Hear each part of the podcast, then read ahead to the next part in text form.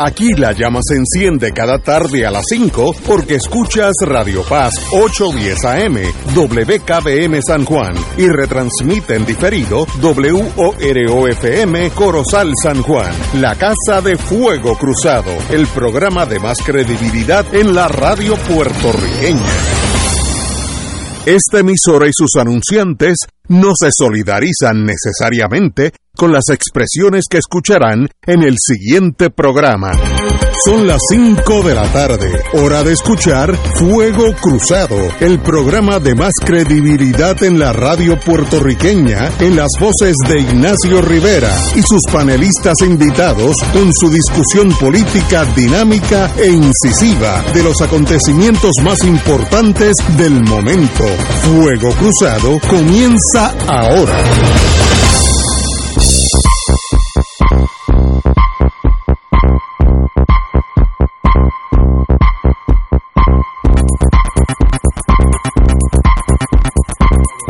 Y amigas, hoy es viernes, qué bueno que es viernes, esta noche juega México-Puerto Rico, imagino que todo Puerto Rico está a favor de Puerto Rico, siempre hay uno que dos weirdos, pero yo estoy a favor de, de- de nosotros.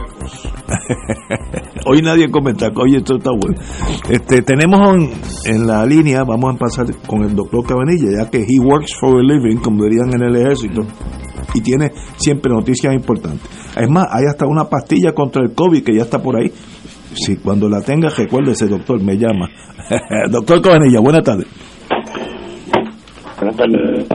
Bien, porque yo te oigo entrecortado. Te oigo perfectamente. Sí, ok.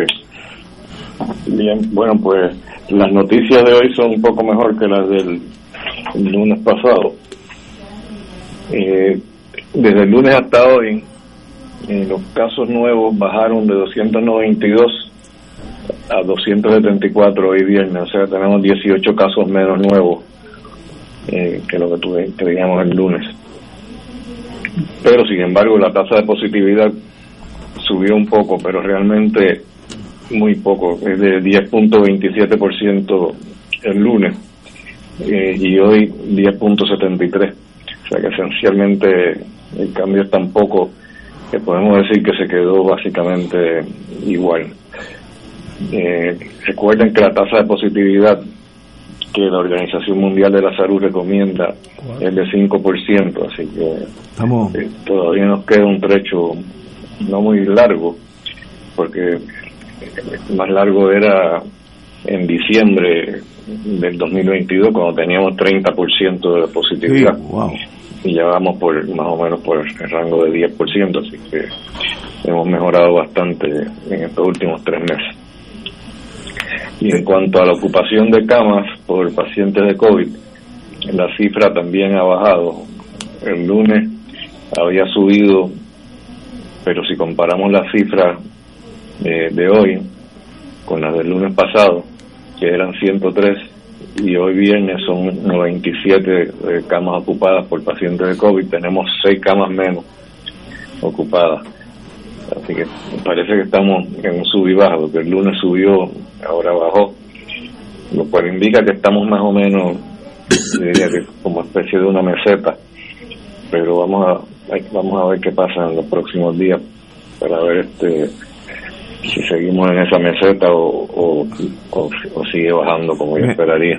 Me hacen una pregunta que es pertinente. Usted empezó el programa indicando que había 292 eh, casos de COVID la semana pasada y hoy hay 274.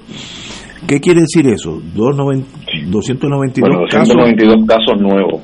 Nuevos. Ok, ok. Sí, todos los días nos reportan el número de casos nuevos que hay. Ok. Entonces, pues quiero ver la tendencia, si, si el número de casos nuevos va bajando o no. Veo. Por lo menos del lunes hasta hoy, pues sí, bajó por 18. Muy bien. Esperemos que siga así. Entonces, eh, habíamos dicho que la, la ocupación de camas por COVID eh, había bajado. Eh, eran 103 casos el lunes, hoy tenemos 97, o sea, 6 menos camas ocupadas y, en- y la ocupación de camas de la un- unidad de intensivo eh, por pacientes con COVID eh, parece que estamos en una meseta porque hace una semana atrás estaba en 8 y hoy de nuevo estamos en 8. Eh, la mortalidad eh, sí que ha bajado eh, periódicamente y consistentemente. Eh, hace una semana atrás estaba en un promedio de 1.85 muertes diarias y ahora estamos en 2.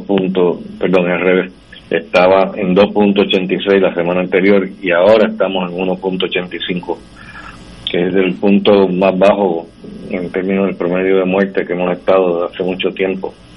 En eso pues sí ha habido una mejoría importante si nos comparamos con las cifras de Estados Unidos, allá están viendo básicamente algo muy similar a lo que estamos viendo aquí. En la mortalidad está bajando muchísimo, de hecho allá ha bajado 35%. Yo no he calculado el porciento que ha bajado aquí, pero pero yo diría que probablemente estamos eh, por ahí más o menos. Y también el número de casos nuevos eh, ha bajado en un 18% en Estados Unidos, así que eh. por alguna razón estamos viendo un patrón bien, bien similar y muy diferente a lo que se esperaba, porque recuerden que se esperaba que para invierno iba a haber un brote importante en Estados Unidos y aquí también, y ha sido lo contrario. Hábleme de la. El FDA evalúa aprobar una pastilla contra el COVID. Bueno, es la pastilla que, que ya está en el, en el mercado hace tiempo, pero lo que pasa es que el FDA pues la había aprobado como experimental, pero ya que lleva un tiempo en el mercado, pues entonces los efectos secundarios no han sido gran cosa y, la, eficacia sí ha sido importante, así que decidieron darle aprobación ya definitiva en vez de experimental. En otras palabras, lleva ya mucho tiempo en el mercado, se llama Paxlovid pero en vez de vacunarme como yo hice, me tomaría esa pastilla. Ese es el cambio. No, no, no, no. Eh, la pastilla no sustituye la vacuna. Ah, veo. la pastilla es por si acaso te falla la vacuna. Veo, veo. Y te da COVID, entonces te toman la, la pastilla. Alejandro. Doctor, buenas tardes. Alejandro Torres por acá.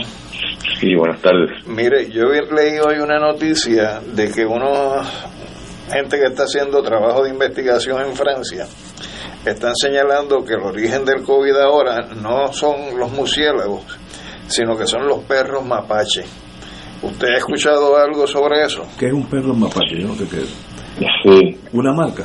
Eh, una raza. Lo, lo vi, lo, vi, pero realmente yo no sé ni qué pensar. Eh, casi todo el mundo estaba de acuerdo en, Estados Unidos, pues llegaron a un consenso de que fue que se escapó del laboratorio en Wuhan el, virus. Estaban experimentando con ese virus y se les escapó.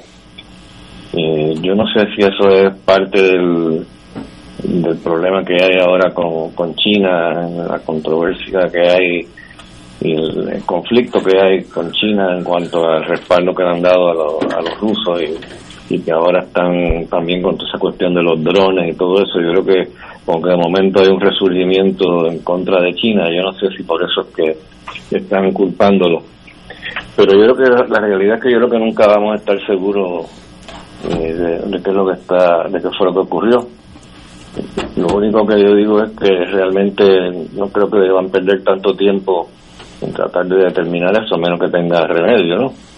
pero ya el virus está por ahí, así que ya remedio no hay. Lo que sí que podemos aprender a evitar que ocurra de nuevo eh, en el futuro otro tipo de pandemia, si es que cometieron algún error los chinos y se les salió del laboratorio, o si es que hay algún reservorio en algún animal, decían que era, era,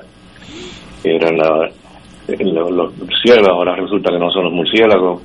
Yo la verdad es que no estoy seguro que eso se va a aclarar bien yo creo que debemos concentrarnos más en, tratar de ver qué se puede hacer para combatir esta pandemia mejor. De hecho, hay una persona de un nombre que se me hace muy difícil incluso leerlo. Se llama Tedros Adnamon Ghebreyesus, que dice que comprender cómo comenzó la pandemia sigue siendo un imperativo tanto moral como científico, porque en la medida en que se identifique la causa, pues puede atenderse eh, el que no se repita o que no se propague. Exacto, eso es lo que dije, que lo único que podemos hacer es, en vez de estar culpando pues eh, a los animales o, al laboratorio de, Wuhan en China, es simplemente si se sabe en algún momento cómo fue que surgió, pues entonces debemos tratar de evitar que ocurra. Pero claro, esos laboratorios se supone que, tengan seguridad máxima, o sea, no esto no es algo casual que estaban trabajando en laboratorio y que no tomaron medidas de seguridad. Quizás no tomaron medidas de seguridad tan extremas como deben, pero esos laboratorios donde trabajan con esos virus, especialmente si es un virus que están alterando de alguna forma, se supone que tengan una máxima seguridad, que no, que no se escape ese virus, pero da la casualidad que el laboratorio en Wuhan eh, es el laboratorio, los laboratorios más importantes de, virología del mundo entero y de ahí fue que surgió el primer caso. Así que, eh, Wuhan fue donde se identificó la primera vez el primer caso de, de COVID, lo cual es bastante sugestivo, pero realmente no lo podemos eh, comprobar y si los chinos lo niegan, como lo han negado hasta ahora, pues no estoy seguro que se va a poder llegar a, a descifrar este qué fue lo que pasó, pero de todas formas yo creo que todos los, laboratorios que trabajan eh, con virus, eh, especialmente virus así que, son posiblemente alterados, como se piensa que fue este virus, estaban experimentando para ver si podían coger parte de este virus y pegárselo al virus de, de VIH eh, para hacerlo más inmunogénico, para poder hacer una vacuna, porque hasta ahora no han podido dar con una vacuna para el VIH, pero pensaron que era que el virus quizás no, no producía suficiente respuesta inmune y que quizás pegando el otro virus, eh, al de VIH, que tenga más respuesta inmune en su contra, que a lo mejor podía entonces preparar una vacuna para, para VIH. Eso es lo que se piensa que estaban experimentando los chinos. Eh, pero ellos lo niegan rotundamente. Doctor, tengo una pregunta aquí también inteligente. ¿Es la persona típica que está encamado en el hospital suyo, en este caso, eh, con COVID, ¿cuáles son sus características? Edad, físicamente, ¿cómo, quién, quién, ¿quiénes son esas personas en, en promedio? Bueno, son usualmente eh, personas eh, bastante mayores, personas que tienden a complicarse. Más de 65 años no es tan mayor para nosotros eh, pero la verdad es que los pacientes que están hospitalizándose y especialmente los que están muriendo son pacientes bien mayores, 90 años y hasta de 100 años. Eh, casi siempre son pacientes que no están vacunados completamente. Es lo otro importante, o sea, son pacientes mayores y que no están al día con la vacuna o que no se han vacunado. Pues sabemos que las personas que no se han vacunado son entre 5 a 10 veces más susceptibles a morir eh, de, del COVID que los que están completamente vacunados. Completamente vacunados. En el día de hoy son las cinco vacunas. Las, cinco vacunas. muy bien, Incluyendo la, la, última, que es la bivalente. Este, guárdeme alguna pastillita esta de, de lo nuevo, Paxlovid, Paxlovid just in case, uno nunca sabe. Así que eh, descanso en su botiquín, en su oficina. No hay problema, pero eso lo consiguen en la farmacia todavía. Ah, sí, no, es, algo, no es algo difícil. Gratis. No, no, ah, nada difícil yo pensé que era algo novel. Por el momento es gratis. En mayo ya van a empezar a cobrar porque ya en mayo termina la de emergencia y ya Biden terminó la pandemia del COVID, lo cual es correcto. De, mayo en adelante se cobra por esa pastilla. Vamos a ponerlo. Se cobra, me imagino que los seguros médicos lo van a pagar. Muy bien, muy bien. Pues, doctor, como siempre, un privilegio eh, muchas gracias por, oye, darnos una buena noticia. Buen fin de semana. Igualmente. Y que ganemos el juego esta Y que ganemos. Muy bien, así. Hoy, hoy no hay problema alguno de, de qué lado estamos. Tenemos al doctor Martínez Maldonado.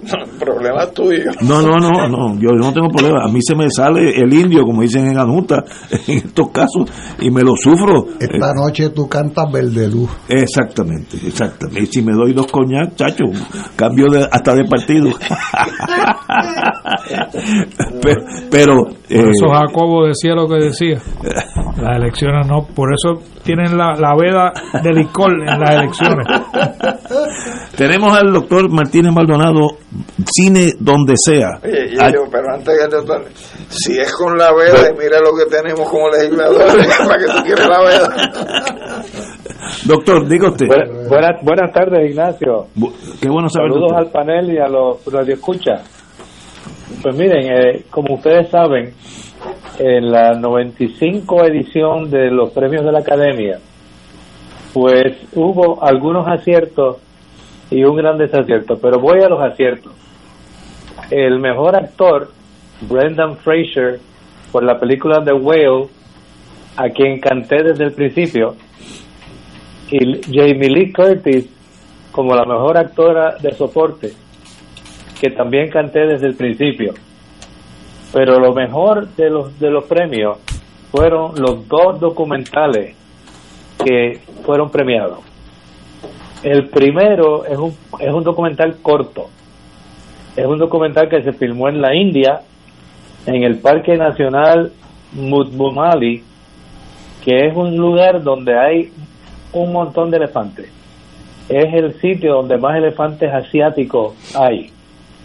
Y el documental tiene que ver con una pareja indígena que rescatan a un bebé elefante eh, que se ha perdido en la jungla porque los padres estaban huyendo de un fuego y ellos lo crían.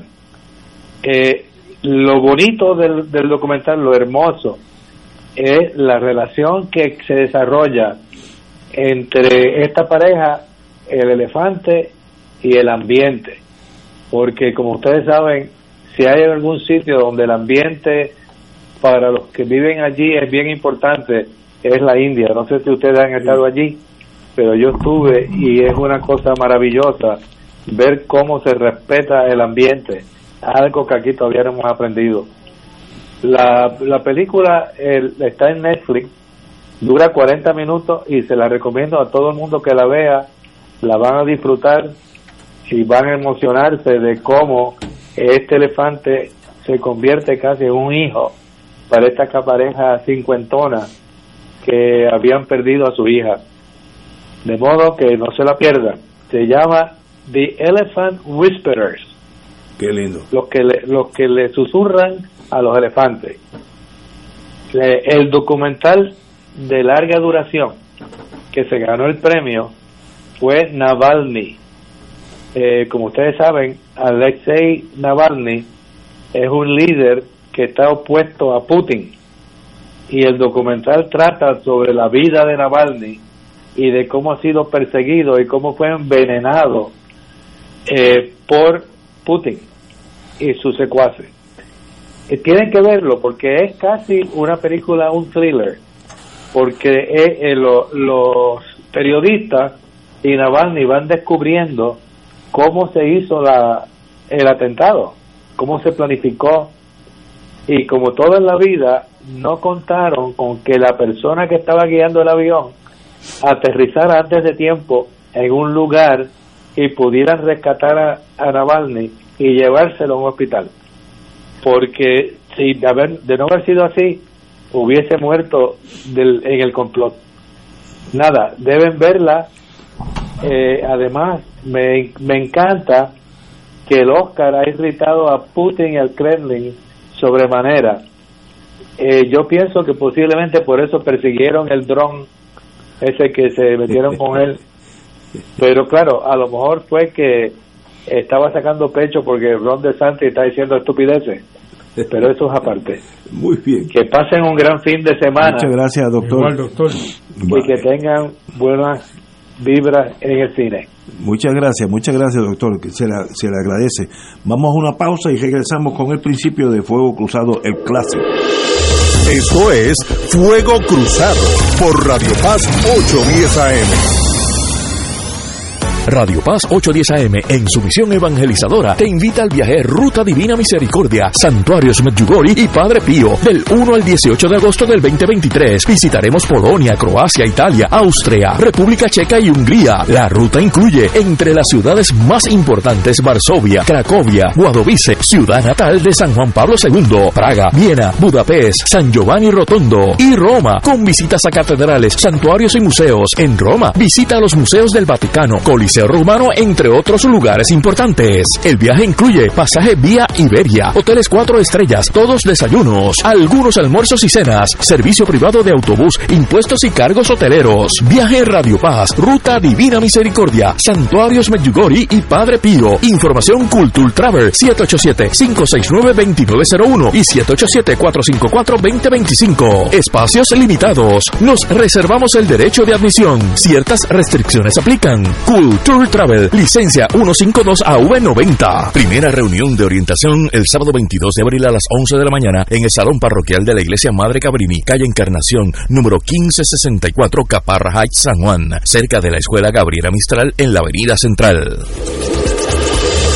Fuego Cruzado está contigo en todo Puerto Rico.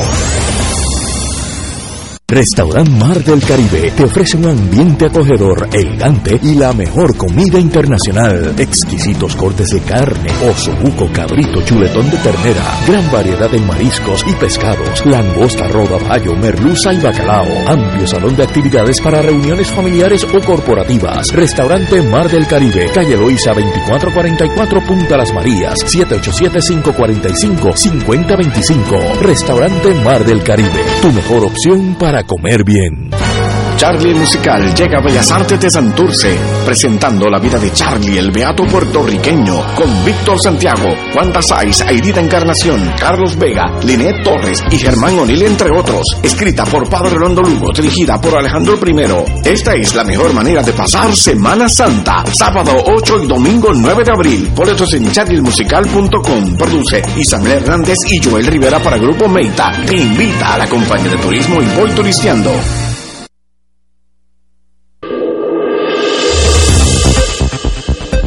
Y ahora continúa Fuego Cruzado.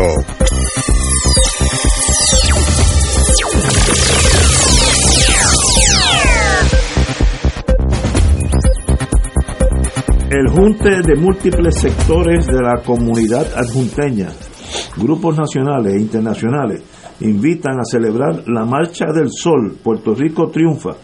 Mañana, sábado 18 de marzo, en la Casa Pueblo de Adjunta. Si usted no es de Adjunta, vaya a la plaza. Cuando llegue a la plaza, ahí mismo está la, Casa Pueblo. Así que no, no puede fallar. Eh, esta movilización ciudadana exigirá impulsará un modelo de autosuficiencia de energética ahora. Eh, dicen todo lo que van a presentar, probar la resiliencia, como el, los padre e hijo Masol han electrificado el, centro del pueblo, la plaza, etcétera, negocios con el sol. Si dos personas pueden hacer tanto, imagínate un país que una toda su fuerza en esa dirección. Pero vienen los intereses creados, la gente chiquita y pero qué bueno que hay gente como los Masol. Marcha del Sol, Puerto Rico triunfa, triunfa. Así que mañana a la una de la tarde eh, en la plaza de Adjunta. Bueno, continuamos con con Fuego Cruzado. Eh, siguen la eh, siguen en el Tribunal de Federal el caso ante el ex alcalde de Guaynabo, Ángel Pérez, eh, y sencillamente pues están saliendo cosas que, que son patéticas, describe ese ambiente de corrupción. Hoy presentaron el de el de no, el de Cataño, ¿cómo se llamaba? El Cano.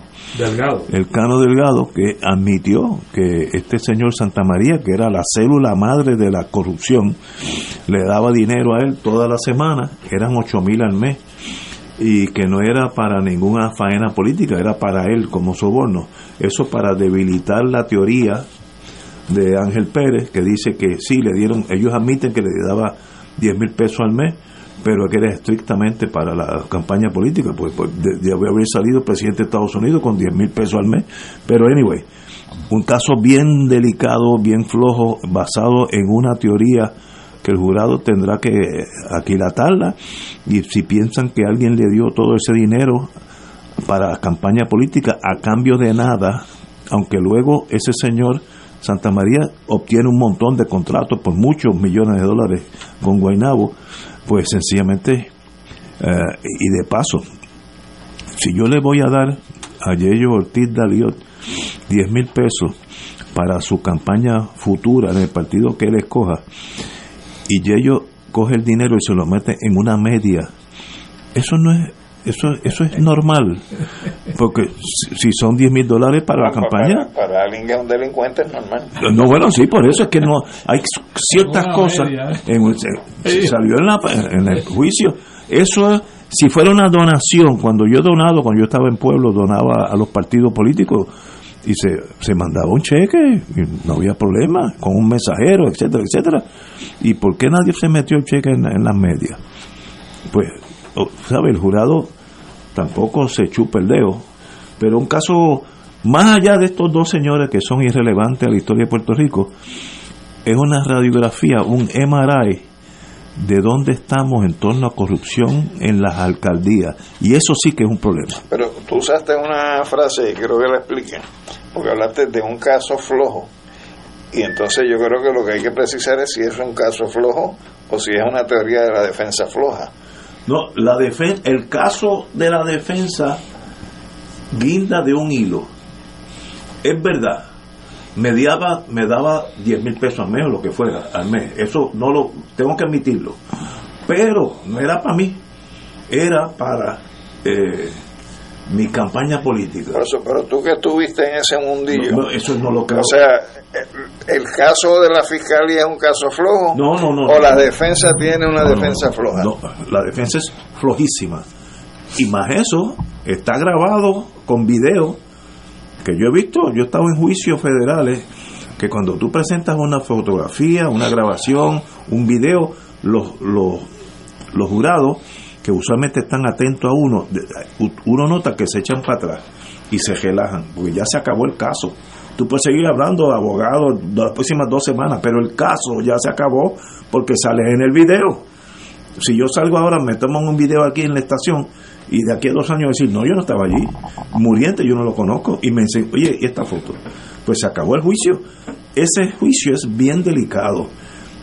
Ah, que está esperando que venga alguien y, y un, un jurado convencerlo y ahí se habría, habría que tener otro juicio. A veces la gente se agarra de, de lo que sea. ¿no? Por eso, pero, pero si tú tienes un abogado como el que él tiene, Osvaldo, que, que mi querido amigo. que tampoco es un, un, un principiante, esgrimir una defensa que es tan frágil y tan floja como tú mismo la describes. Flojísima, ¿no? Flojísima. o sea, ¿cuál es eh, la racionalidad de Sí. ir a juicio No, te voy a decir. cuando tienes la posibilidad de buscar un acuerdo? Te voy a decir, yo tuve, yo, yo tuve ese caso, dos casos de eso en el pasado. Hubo un caso, no voy a decir nombres ni nada, pero de los casos importantes. El fiscal Gil me dijo, mira, este caso, vamos a llegar a una transacción y vamos a- de, de dos a tres años. Yo lo encontré súper razonable, pero era un caso bien feo. Eso fue en el 83-84.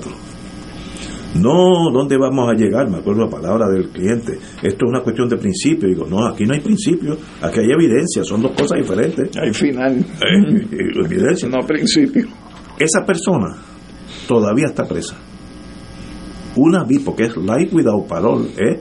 Si cumple 180 años, te chupa 180 años preso. De 2 a 3. Pues el ego no, no le permitió eh, analizar la cosa fríamente.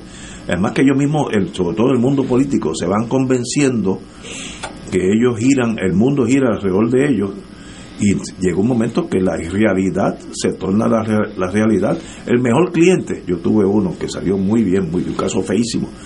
Me dijo, cuando me vio, nos conocíamos porque yo había sido fiscal y lo tropecé con él muchas veces. Dice, bueno, caballo, ¿qué hacemos aquí? Eso ya es cubano. No, no, no. No, no es cubano. es- No es cubano, es de Puerto Rico. Pero usaba la palabra, en la policía se usa mucho eh, en la palabra caballo. Bueno, caballo, ¿qué hacemos? Mira, te tengo esto, vámonos. Se acabó y.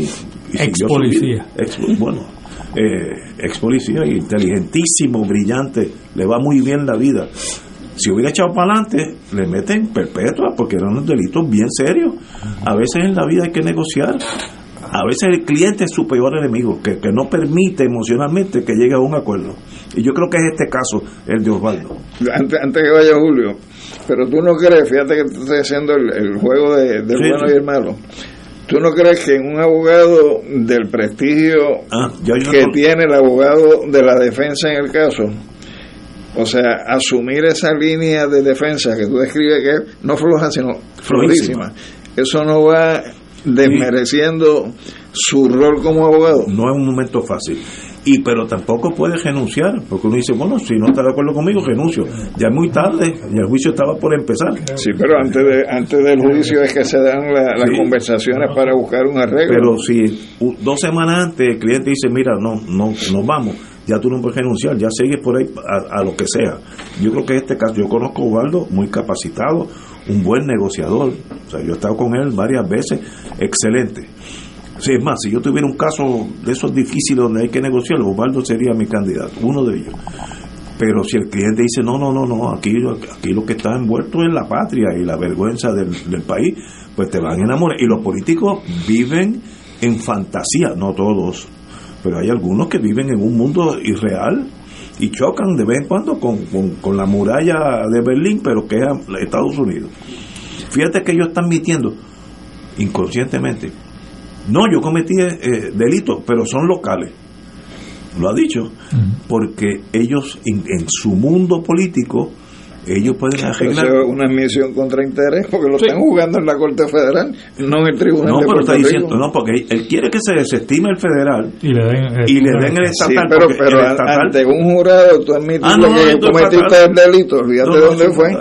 Pero la premisa inarticulada, estoy pensando por él que siempre hay un margen de error, es el delito estatal yo lo arreglo. Porque Porque yo, yo- yo soy el, el líder de este país. pues, si, si esa fuera la parte fuerte en la teoría de la defensa, te vas por tribunal de derecho, no por jurado. Porque una vez tú le admites al jurado que has cometido el acto, Sí, pero en la Eh, federal eh, se necesita que los dos renuncien. El fiscal también. Es diferente al estatal. Los dos tienen que renunciar. Y el fiscal no va a renunciar en estos casos. Compañero, Sí, hay un ángulo de este caso eh, que tiene que ver particularmente con el testimonio del exalcalde de, de Cataño cuando, cuando le preguntan sobre los propósitos por los cuales eh, obtenía ese dinero, para qué los utilizaba. Ese énfasis de que esto era para uso personal y que nada tiene que ver eh, el La partido o la campaña, esa no es cualquier expresión, porque aquí se está queriendo calculadamente eh, marcar una distancia entre la responsabilidad individual de estos ciudadanos y la responsabilidad institucional del partido al que todos ellos pertenecen, por cuya insignia fueron electos alcaldes en sus respectivos pueblos. Y esto marca una diferencia de calidad en este proceso. O sea, pretender, pretender disminuir la responsabilidad, la posible responsabilidad, en el caso del de Cataño ya no es una posible, es un reconocimiento, ¿no?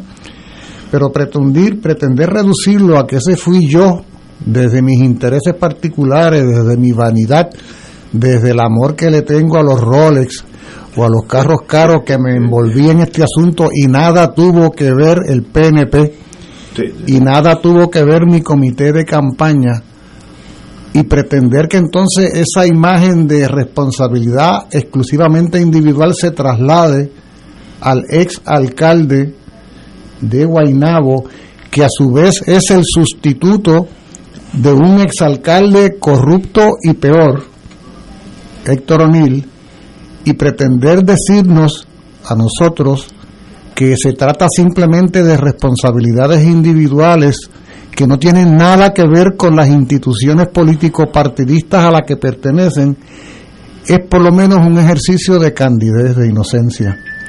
Y hay que cuidar, hay que cuidarse que aquí- enajenación. Que- eso, aquí, que no aquí hay que, por eso aquí hay que cuidarse mucho de que no se quiera jugar el juego de transmitir la impresión por intereses creados de quienes están envueltos en todo esto de que mira, el PNP no tiene nada que ver, Sí, sí, sí. mucho menos en el año 23 que estamos iniciando ya la campaña electoral, sino que esto es un asunto tuyo, es como en las películas esas de los espías, eh, Si tú- te tú tú. si, si te cogen allá tú, ajá, y, y si te cogen yo no te conozco, tú sabes. o que le hayan dicho, por favor, Sí.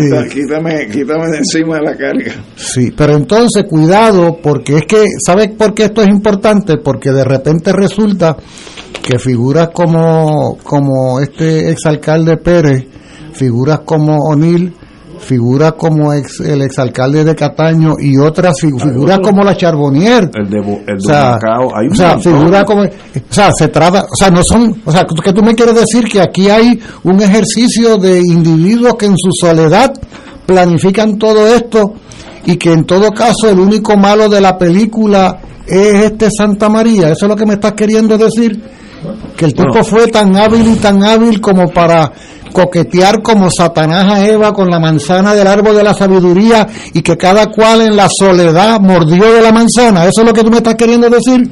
parece ser eso. esa es la teoría de ellos. Claro, porque aquí en el fondo, subyacente a todo este proceso, hay una intención política de exculpación. Seguro. ¿De exculpación de qué? De la institución. ¿Cuál es el de cuál es el o, un mandado político? Ah, ¿cuál es el denominador? Oye, ¿cuál es el denominador común de todos ellos? Que son altos dirigentes del Partido Nuevo Progresista. ¿Cuál era el cargo de Ángel Pérez en la Federación de Alcaldes? Presidente. Ajá, presidente de los alcaldes PNP.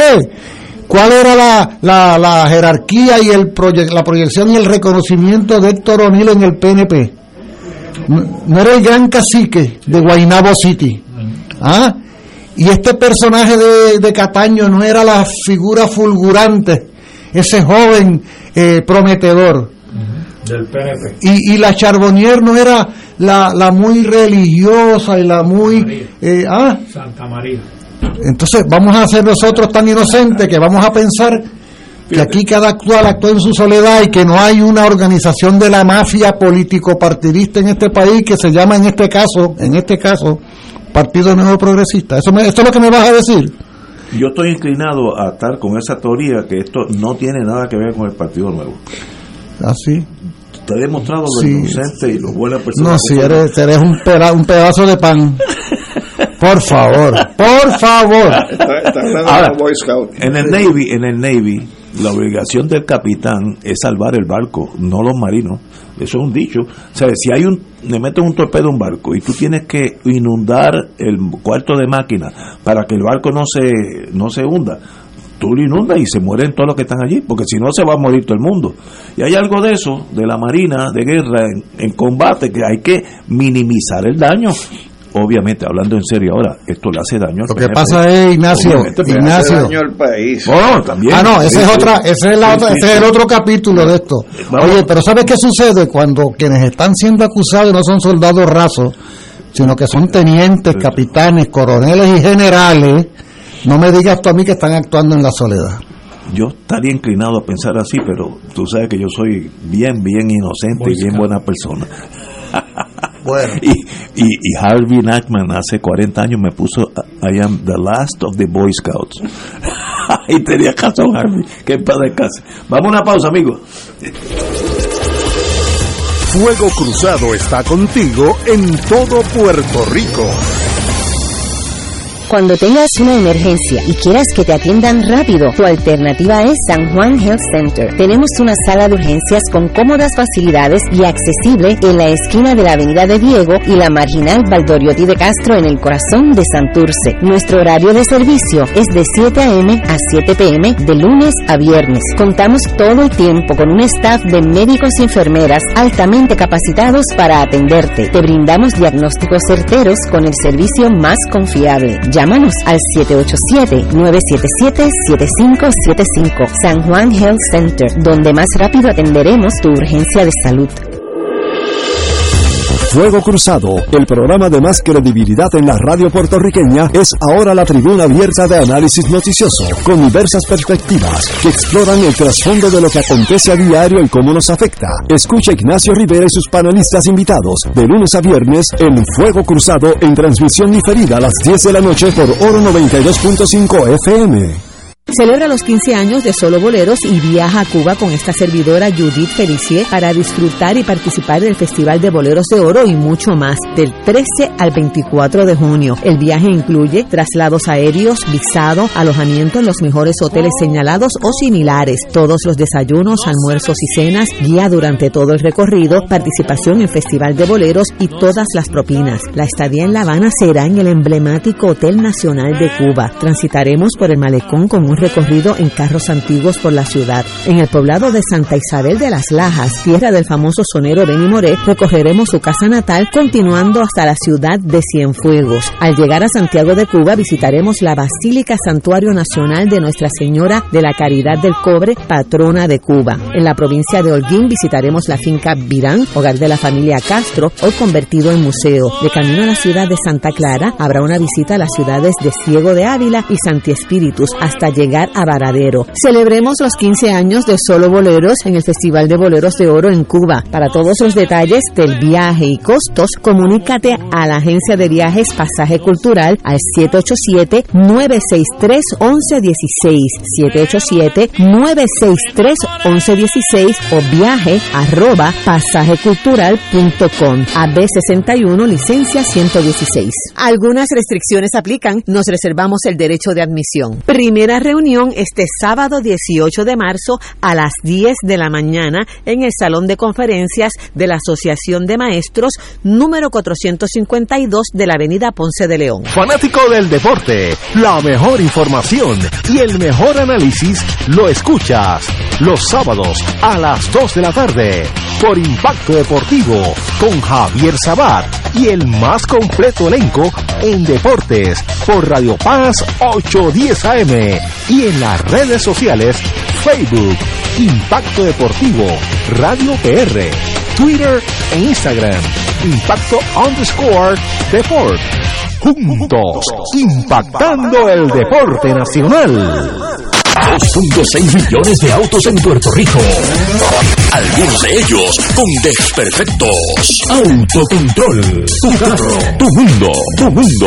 Tu mundo. Ahora, de 12 del mediodía a 3 de la tarde. Por Radio Paz 810 AM y Radio Paz 810.com.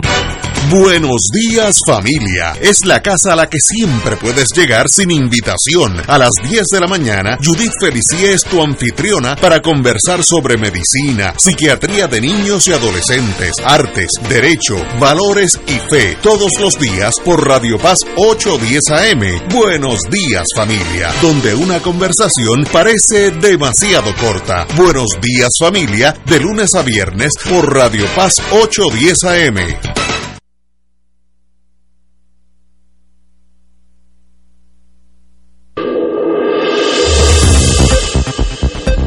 Y ahora continúa Fuego Cruzado.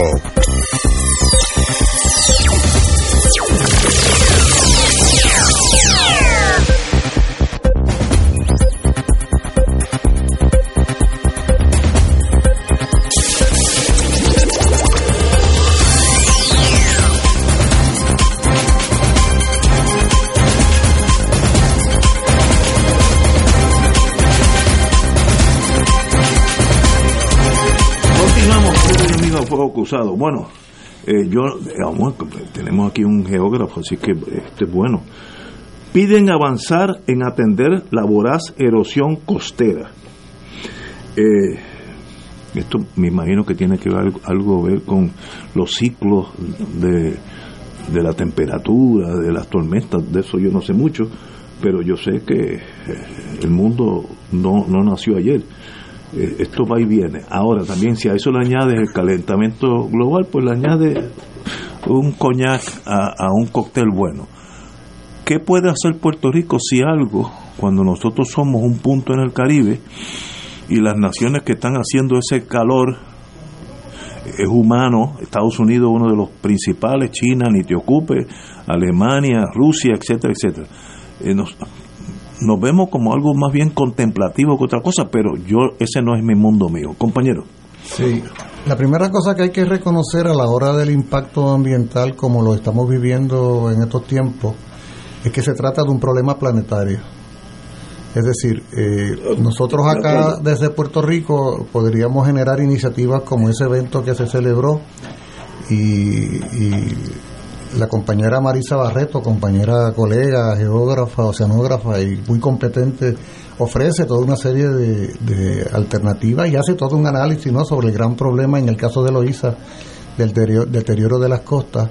Podemos tomar muchas medidas o hacer muchos análisis, pero tenemos que empezar por reconocer que el cambio climático es un fenómeno de tipo planetario que nos impacta más allá de las medidas que podamos tomar. Cuando se habla de la resiliencia, es decir, la toma medida, que casi es como resignarnos a la problemática planetaria que enfrentamos, tenemos que reconocer, por ejemplo, que la elevación de los niveles del mar no ocurre en la costa de Puerto Rico. La elevación de los niveles del mar ocurre, entre otras cosas, porque hay un derretimiento de los casquetes polares, porque hay un derretimiento de los glaciares en la alta montaña, porque hay toda una incorporación de esa masa de agua líquida, porque al darse el calentamiento del agua molecularmente hay un proceso de expansión molecular del agua, y entonces todo eso hace que haya una elevación en el nivel del mar a nivel planetario. ¿Ve? No, solo, no solo acá. De forma tal que la primerísima cosa que tenemos que reconocer es que estamos ante un problema que trasciende nuestras fronteras y nuestra voluntad. Lo que pasa es que no podemos entonces resignarnos a que, bueno, si como quiera va a suceder, no hagamos nada.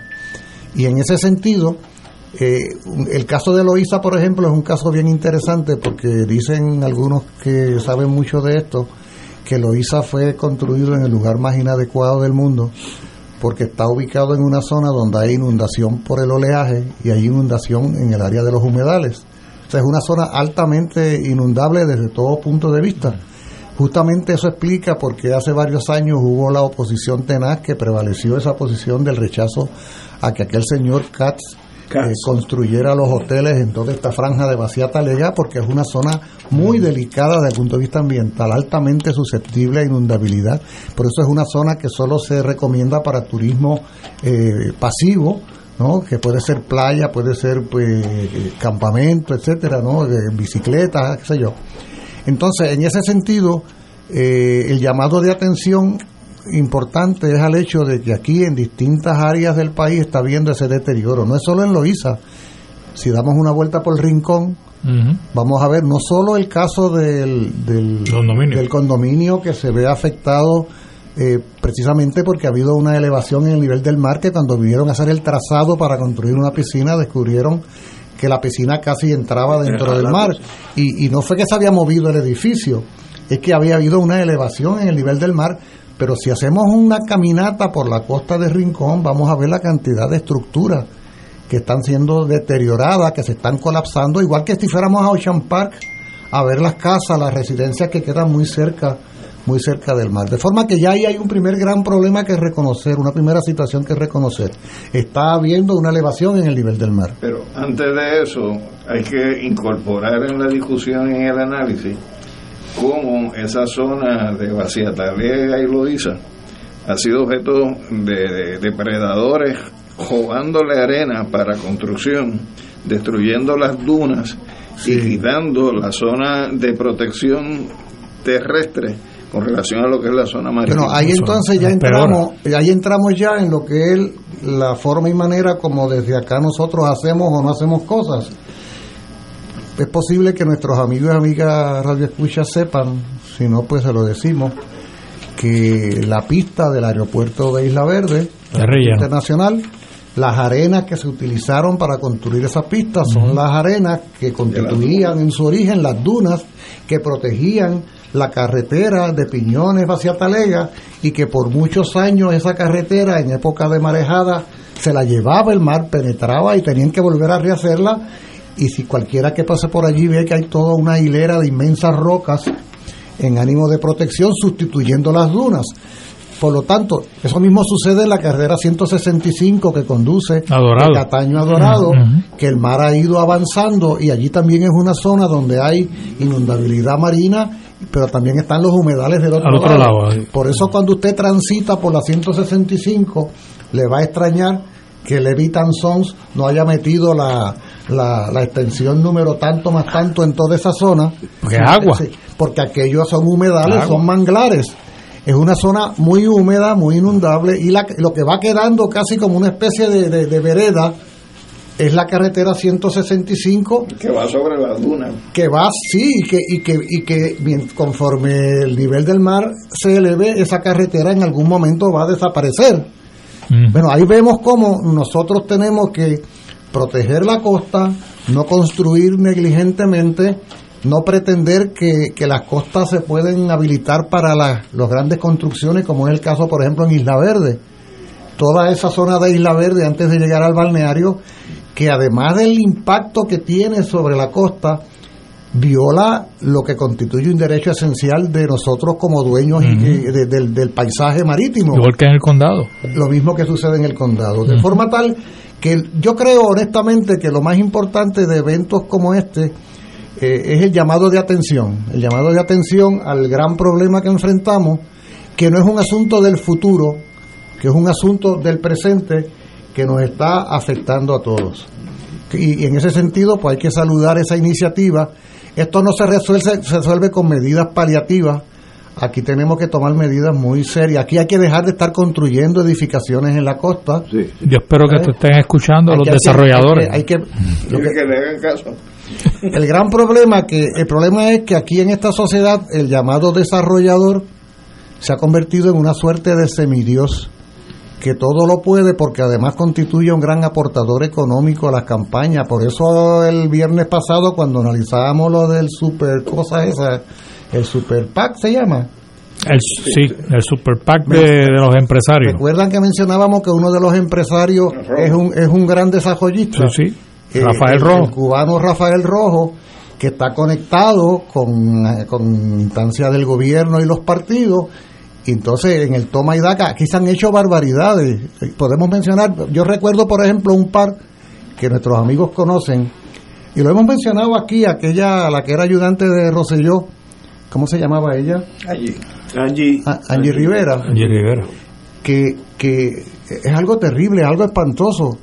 Este desarrollista oportunista se vincula con ella eh, sentimentalmente con toda la intención de forzar a que hubiera una modificación en el uso de suelo, según establecido en la Junta de Planificación, nada menos que de toda la zona aledaña a la bahía de Tortuguero, zona altamente protegida, que no se supone que allí se levante nada. ¿Para qué? Para ir convertirse en dueño de esas tierras y levantar miles de residencias allí. Terminó presa, pero allí cerquitita de ese sitio hay un lugar donde hay una inmensa tienda o centro comercial donde hay una inmensa mina de arenas silicias.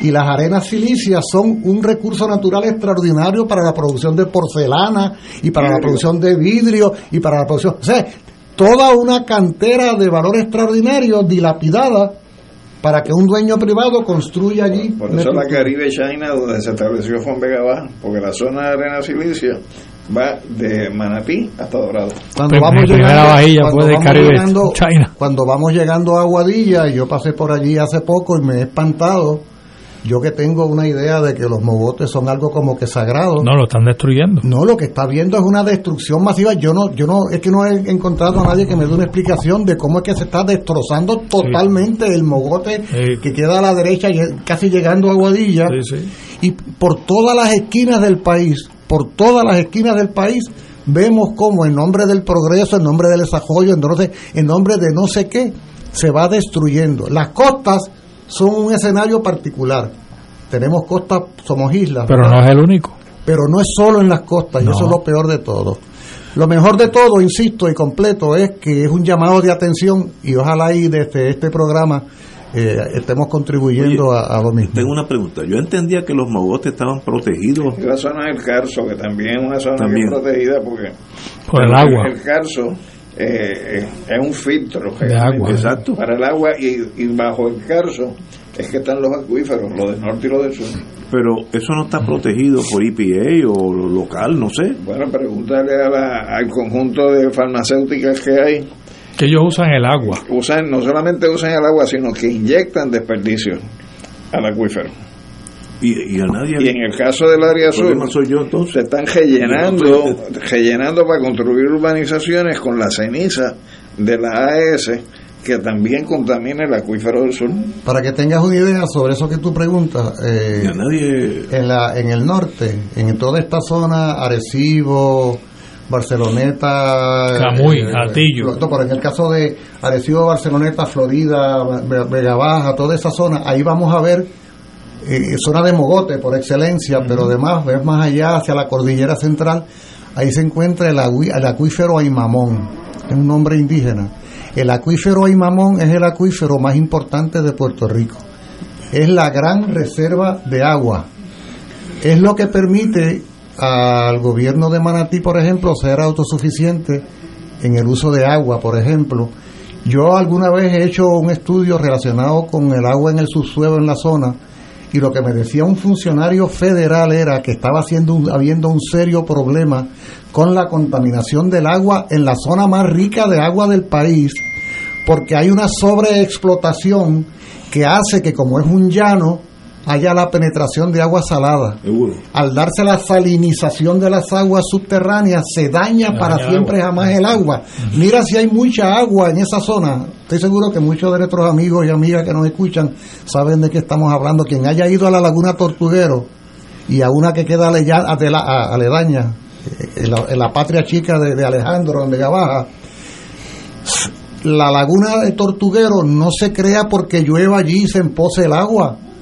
No, no, es que el agua de las partes altas fluye a la parte Veo. baja y aflora. Veo. Y aflora. O sea, la- el agua de la laguna Tortuguero viene del acuífero, eh, así de mucha agua. Entonces, caramba, pensemos por un momento, mientras hay pueblos que mueren de sed, mientras hay pueblos que hacen guerras por el agua, nosotros tenemos una mina de agua que se está deteriorando. Pero en, en Vega Baja había una laguna adicional eh, donde hoy es la urbanización San Demetrio. Eso era un área de vaquerías antes de que se construyera esa urbanización. Y en la parte hacia atrás había una laguna que los constructores la secaron para entonces ampliar la urbanización. Pero mi, mi pregunta es una tan sencilla y demuestra mi ignorancia de ese mundo técnico que es importante. Y nadie protege eso. No, lo que pasa es que todos los que protestan para proteger eso son los que los de tu gobierno y los del otro gobierno acusan de que son terroristas ambientales. Pero vamos a decir que sean terroristas. Ah. Si tú tumbas todos los mogotes, todos nosotros nos vamos a afectar. Sí. Entonces, a- a- en como, en como todos nos hubiéramos afectado si Mira, se daba la Ignacio. explotación minera, Exacto. donde hoy es el Pues de la. Junta, a, a cielo abierto. Ignacio, mira, en el área donde está eh, Home Depot, ¿sabes dónde está Sí, Home Depot? En la, sí, sesen- sí. en la número, en la que va para Cagua. Sí, dos. Que tú doblas allí y está Home Depot. Bueno, yo más arribita, eh, yo visité una vez porque se estaban quejando los, los residentes de esa área cuando yo era senador. Y subí y allí hay una carreterita que tiene como cinco o seis cajas, casas que las han dejado, residentes originales. Y un día yo fui por allí, me senté con un viejito que había allí eh, y me dijo, mire senador, ¿usted toda, ve to- todo ese sembrado de casa? Y yo dije, sí, eso es Monte, Montelledra. Mira, me acaban de hacer llegar aquí una página del periódico El Mundo de 1950. A ver, lea a ver qué dice ahí. Aeropuerto de Isla Verde causa desaparición extenso palmar. Lea el, el subtítulo. Más de 6 kilómetros han quedado prácticamente desolados con motivo de obras que se realizan. 1950, yo tenía 8 años. Yo cinco. Bueno, Vamos, a una- tenemos que ir a una pausa, amigos. Son las 18 horas. acabo, acabo. Esto es Fuego Cruzado por Radio Paz 810 AM.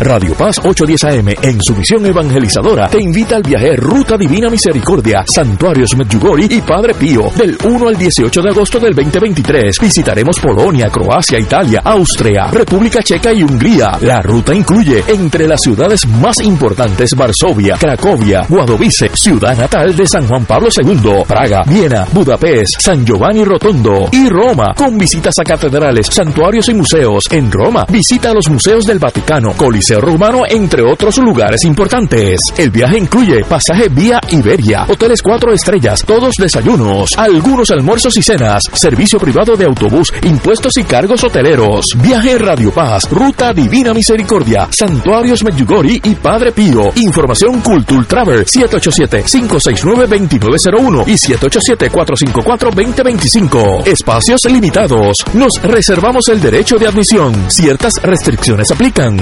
Culture Travel, licencia 152AV90. Primera reunión de orientación el sábado 22 de abril a las 11 de la mañana en el Salón Parroquial de la Iglesia Madre Cabrini, calle Encarnación, número 1564, Caparra Heights, San Juan, cerca de la Escuela Gabriela Mistral en la Avenida Central. Fuego Cruzado está contigo en todo Puerto Rico.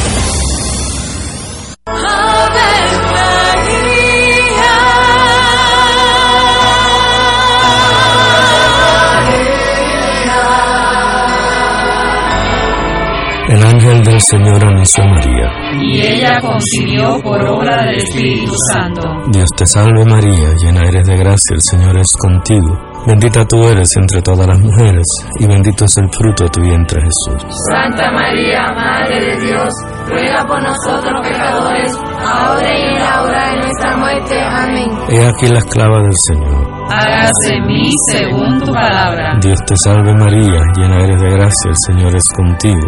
Bendita tú eres entre todas las mujeres, y bendito es el fruto de tu vientre Jesús. Santa María, Madre de Dios, ruega por nosotros pecadores, ahora y en la hora de nuestra muerte. Amén. Y el Verbo se hizo carne. Y habitó entre nosotros. Dios te salve María, llena eres de gracia, el Señor es contigo. Bendita tú eres entre todas las mujeres, y bendito es el fruto de tu vientre Jesús. Santa María, Madre de Dios, ruega por nosotros pecadores, ahora y en la hora de nuestra muerte. Amén. Ruega por nosotros, Santa Madre de Dios. Para que seamos dignos de alcanzar las promesas de nuestro Señor Jesucristo. Oremos. Derrama, Señor, tu gracia sobre nosotros, que por el anuncio del ángel hemos conocido la encarnación de tu Hijo para que lleguemos por su pasión y su cruz a la gloria de la resurrección, por Jesucristo nuestro Señor. Amén. Gloria al Padre, al Hijo y al Espíritu Santo. Como era en un principio, ahora y siempre, por los siglos de los siglos. Amén.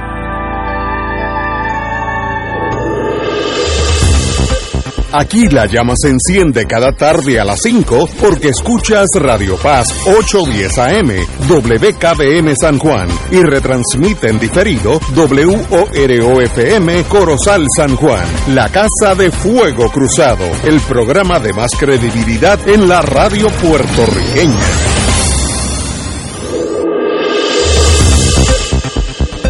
Y ahora continúa Fuego Cruzado.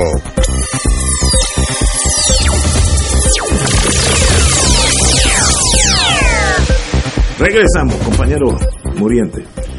No, ya yo tiene el turno porque yo me he Ok. interrumpido de lo, lo que yo estaba diciendo era que cuando yo estaba en el Senado y había el problema de la quebrada chiclana que mencionamos fuera de- del aire eh, Julio y yo este que diga Alejandro y yo estaba simplemente pues en- tratando de entrevistar y hablar con los vecinos y me fui por allí por donde está como le dije por donde está eh, Hondipo y tú subes esa lomita eh, doblas a la derecha y ahí hay todavía una franja de casas que quedan en la loma detrás de un condominio que detrás de un edificio de oficinas que hay allí.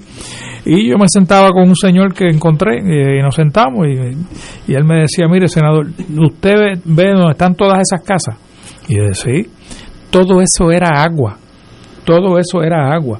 Los desarrolladores rellenaron las quebradas para que simplemente construir casas. Y el problema de eso, Ignacio, es que tú sabes, en la Junta de Planes, cuando eh, radicaban los, los, los ingenieros, y no voy a decir cuál es el ingeniero porque ya está muerto y no viene al caso ya, pero borraban lo- las quebradas. Eh, y si tú eras un funcionario de la Junta de Planes y te enseñaban el mapa, pues no había, estaba todo seco, había, no había quebrada. Eh, y eso es uno de los problemas que había con los desarrollos. Después de eso, otra señora de Montelledra me llamó, me dice, senador, venga acá, por favor, tengo una inundación en mi casa. Y como en su casa. Y era que había un ojo de agua en su patio y lo habían rellenado. Y de momento, cuando la lluvia, el ojo de agua buscó su curso y salió. Y, y, y jorobó todas aquellas casas que había en el área. O sea, y Chiclana, cuando hubo la gran la gran caravana a favor de Vieques eh, en el en el en, la- en el expreso mientras eso sucedía estaba el desarrollador de Monteedra tirándole tierra a la quebrada chiclana para enterrarla completamente. Gracias a Dios que finalmente el cuerpo de ingenieros, pues no fue recursos naturales, el cuerpo de ingenieros que tienen jurisdicción sobre todos los cuerpos de agua en Puerto Rico, desafortunadamente del gobierno federal, salieron al rescate de la quebrada Chiclana y le metieron una orden de que tenía el desarrollador que sacar todo el relleno que había tirado allí. Y finalmente la- se restauró de nuevo la quebrada de Chiclana y están teniendo problemas de nuevo. Pero en aquel entonces salvamos la, la, la quebrada Chiclana. Compañero Lo que Muriente. quería plantear un par de cosas muy brevemente. Primero que todo, escuchando al compañero Ortiz Aliot, se reconfirma el hecho irrefutable de que no estamos ante problemas ambientales. La naturaleza no suele ser problemática o conflictiva, ni desastrosa. Es el hombre. Los seres humanos creamos o crean algunos profundos problemas con la naturaleza. Estamos ante desastres realizados por intereses económicos y políticos. De eso es de lo que se trata. Eso es una cosa. La otra que quería mencionar sobre el tema de la zona de Mogote es la zona del Carso. Ese es un concepto yugoslavo. El Carso es una región muy exclusiva que la vamos a encontrar en muy pocas partes del mundo. Y como me ha enseñado, me ha señalado alguien que me llamaba, una compañera que nos escucha todo el tiempo, oye, Ignacio, es una zona con un altísimo valor arqueológico. O sea, no es solo la importancia desde el punto de vista del agua, es una región de importancia enorme en la arqueología. Todo el norte de Puerto Rico, desde San Juan y todavía más allá hasta Guadilla, es zona del Carso. Y qué bueno, qué bueno, fíjate tú, hemos comenzado hablando de, tú reseñabas el evento sobre las costas y hemos estallado así casi al unísono para hablar de los múltiples problemas que enfrenta la sociedad puertorriqueña en materia ambiental. Podríamos estar aquí hasta largas horas de la noche, si no fuera porque hay juego a las 7, nos quedábamos hasta las 9, porque la realidad es que desde el punto de vista ambiental, este es un país acosado, es un país en riesgo, y insisto en lo que dije hace un momento, lo mejor de todo quizás sea el llamado de atención que se hace desde las costas perjudicadas y amenazadas, pero que mal adentro encontramos situaciones muy, muy parecidas. Amigos, vamos a cambiar el tema. Hay esperanza, hay esperanza. Eh, este domingo, 5 de marzo, pasado Eh. domingo, No, cinco no. 5 de marzo del 23, salió un artículo. Ah, que salió. Que yo lo guardé. eh, que organización Somos Más, nunca había oído eso, pues me llamó la atención. Pero lo, el contenido aún ha, ha sido aún más mejor. Y es que trazan el futuro puertorriqueño. La entidad Somos Más liderada por jóvenes, promueve la participación ciudadana insertándose en los procesos legislativos en busca de cambios sustanciales. Conociendo la legislatura que tenemos y hemos tenido los últimos 20 años, cualquier ayuda es bienvenida porque estamos a veces acosados por la mediocridad.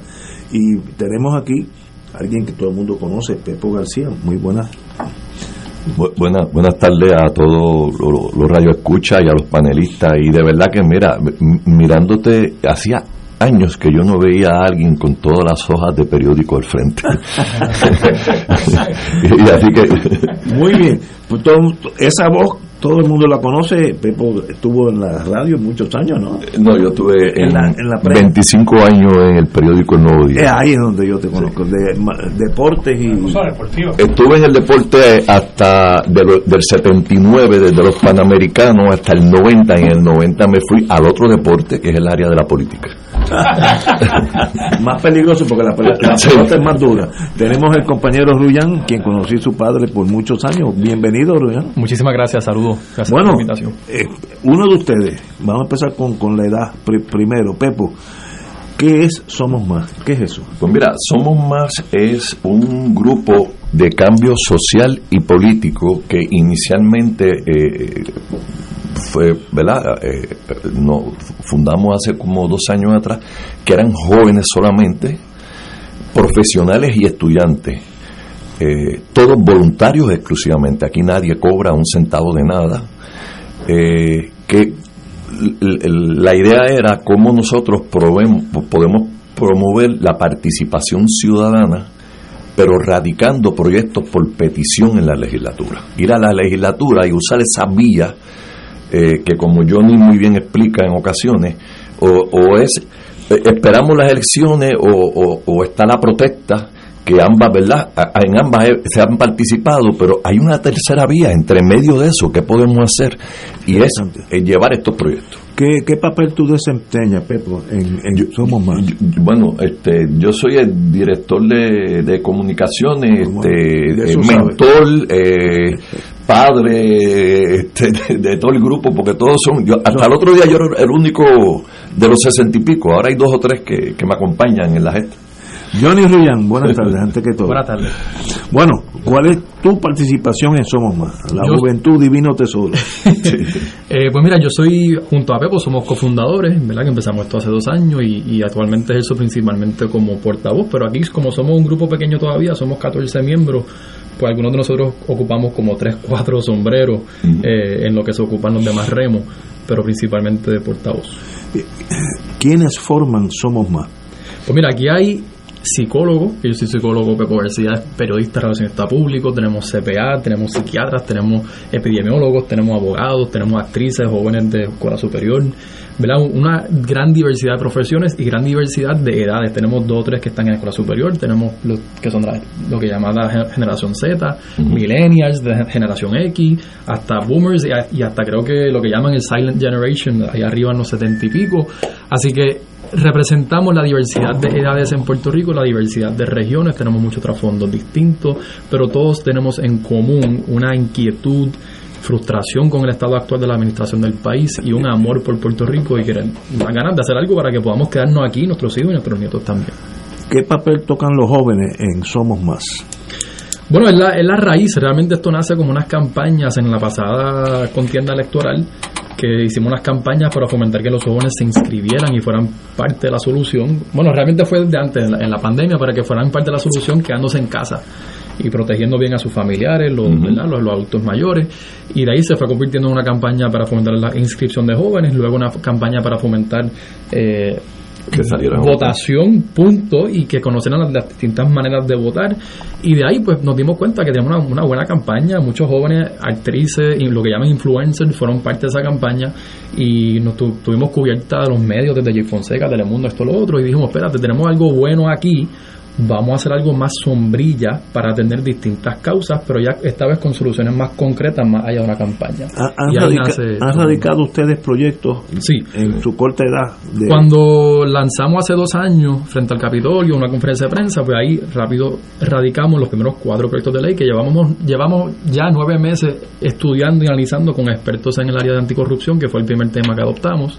Y ahí entonces radicamos los primeros cuatro proyectos con reuniones con legisladores de todos los partidos y logramos algo que nunca en Puerto Rico se había logrado, que es que cuando ningún proyecto por petición, es decir, proyecto que venga desde la ciudadanía, no de un partido, eh, nunca se había logrado radicar uno con coautoría de más de dos partidos, pues logramos radicar tres de los cuatro con coautoría de cuatro partidos. Ahí estaba el presidente de la Cámara, ahí está Héctor Ferrer, ahí está Denis Márquez, José, este, José Fernando Márquez. Dame una de idea de qué tipo de proyecto. Pues mira, uno, uno viene siendo eh, el atornillamiento que lo que busca es eliminar ese problema que colo- coloquialmente se conoce como atornillamiento, que sabemos que ha estado presente por décadas, pero no se ha resuelto, donde un empleado un puesto de confianza que por definición está ligado a intereses político-partidistas, es trasladado directamente a un puesto de carrera, que son la espina dorsal del servicio público, eh, inmediatamente, o sea, trasladado directamente. Pues eso lo que resulta es en una politización de esos puestos con más permanentes de servicio público, así que para atajar eso, eh, un- el proyecto de atornillamiento lo que crea es un periodo de enfriamiento, un cooling off period de dos años desde el momento que se desocupa un puesto de confianza antes de ser elegible para un puesto de carrera. Que si a mí me ponen por eh, de confianza, cuando ceso de trabajar para el gobierno, tengo, tengo un periodo de dos años en lo que el H va y viene para entonces poder ser regular. eh, elegible para un puesto Elegible, de carrera. y, puedes ir trabajando en el gobierno, pero, pero sabes, desde que desocupas el puesto de confianza no es elegible para ningún puesto de carrera, según nuestra ley. No pueden atornillarte. Ajá. Que ese proyecto ya fue aprobado en la Cámara, al igual que otros dos, eh, los otros dos aprobados. Fue aprobado en la Cámara. Sí, radicados con coautoría de cuatro partidos, pero esos mismos tres proyectos fueron aprobados por los cinco partidos. interesante, no, no Sí. sabía eso, pero sí. No, es pero- más, me sorprende que lo hayan aprobado porque uno, uno tiene una idea tan negativa que dice esa gente jamás va a hacer eso porque se afectan ellos mismos. Pero Pues- todavía no son ley. No, no, pero hoy mismo nos reunimos con el presidente del Senado y ya, ya se anticipa que, que tengamos el mismo, el mismo resultado en el Senado, porque ya, ya contamos con el apoyo de los PNP. ¿Y, y cómo salvan en ese proyecto de ley eh, la normativa que prevalece hasta este momento, tanto en Puerto Rico como en Estados Unidos, de que si tú entras al servicio de carrera y tienes una expectativa de continuidad, adquieres un interés de naturaleza propietario, donde si tú te vas a un puesto de confianza y el mismo sistema de personal, una vez cesa el puesto Vuelve de confianza, tú regresas al puesto de cajera porque ahí eh, te lo ganaste ya. según este puesto, según este proyecto de ley, pues ese, ese puesto no se perdería. En ese caso, si ya tú ocupabas un puesto de carrera y temporalmente estás en confianza, tú, tú retienes tu silla en ese puesto de carrera. Ok, y entonces, ¿cómo, cómo se maneja en el proyecto de ley eh, un caso que resolvió el Tribunal Supremo de AFET, que es una de las dependencias del Departamento del Trabajo, que plantea de que si tú, por ejemplo, estás en el gobierno central, te mueves a un puesto de carrera, de puesto de carrera a uno de confianza en el gobierno central, regresas. Pero si tú estás en el gobierno central, por ejemplo, y te mueves a una corporación pública, a un puesto de confianza, eso es con boleto de ida, pero no de regreso. Porque saliste de la estructura de personal donde a tú tenías, donde tú tenías, y lo mismo si te mueves a un municipio, de municipio te mueves al gobierno central. Es decir, que si sales de la estructura de personal, no hay boleto de regreso. Básicamente. No, nosotros, aquí- ¿tú sabes la enmienda que se le, hizo, se le hizo a este proyecto para que este proyecto fuera a pasar en la Cámara? Que, que, que puedes, a- a- el atornillamiento lo puedes hacer en otra agencia. Nosotros lo teníamos que no podías estar en el gobierno, pero si no es la agencia donde estaba, lo puedes hacer en otra agencia. Y nos dijeron, si no es con esa enmienda, yo creo que no. no, no. Es que hay una dificultad. Sí. Porque Sí, el, el- el hay derecho propietario para un empleado de cajera es, es como si Eh, fuera eh, sí, como si fuera un derecho de propiedad. Sí. Pero, pero si uno, estoy hablando ahora de mi pequeña historia personal, si uno, si el patrono trata bien al empleado, desde el que limpia los pisos por la noche hasta el director de, la- de esa corporación, lo que sea, eso a la larga genera lealtad, le genera más productividad. Por ejemplo, cuando yo me fui del gobierno federal, de la agencia central, eh, pues uno tiene que firmar un montón de papeles para estar seguro que uno no es espía, toda esa burundanga absurda. Pero me dijo el, el oficial de relación de, de empleado. Tú no eres espía, ¿no? No, no, no. A menos que haya- a menos que sea necesario. Pero me dijeron, como usted es de carrera, tienes dos años por delante.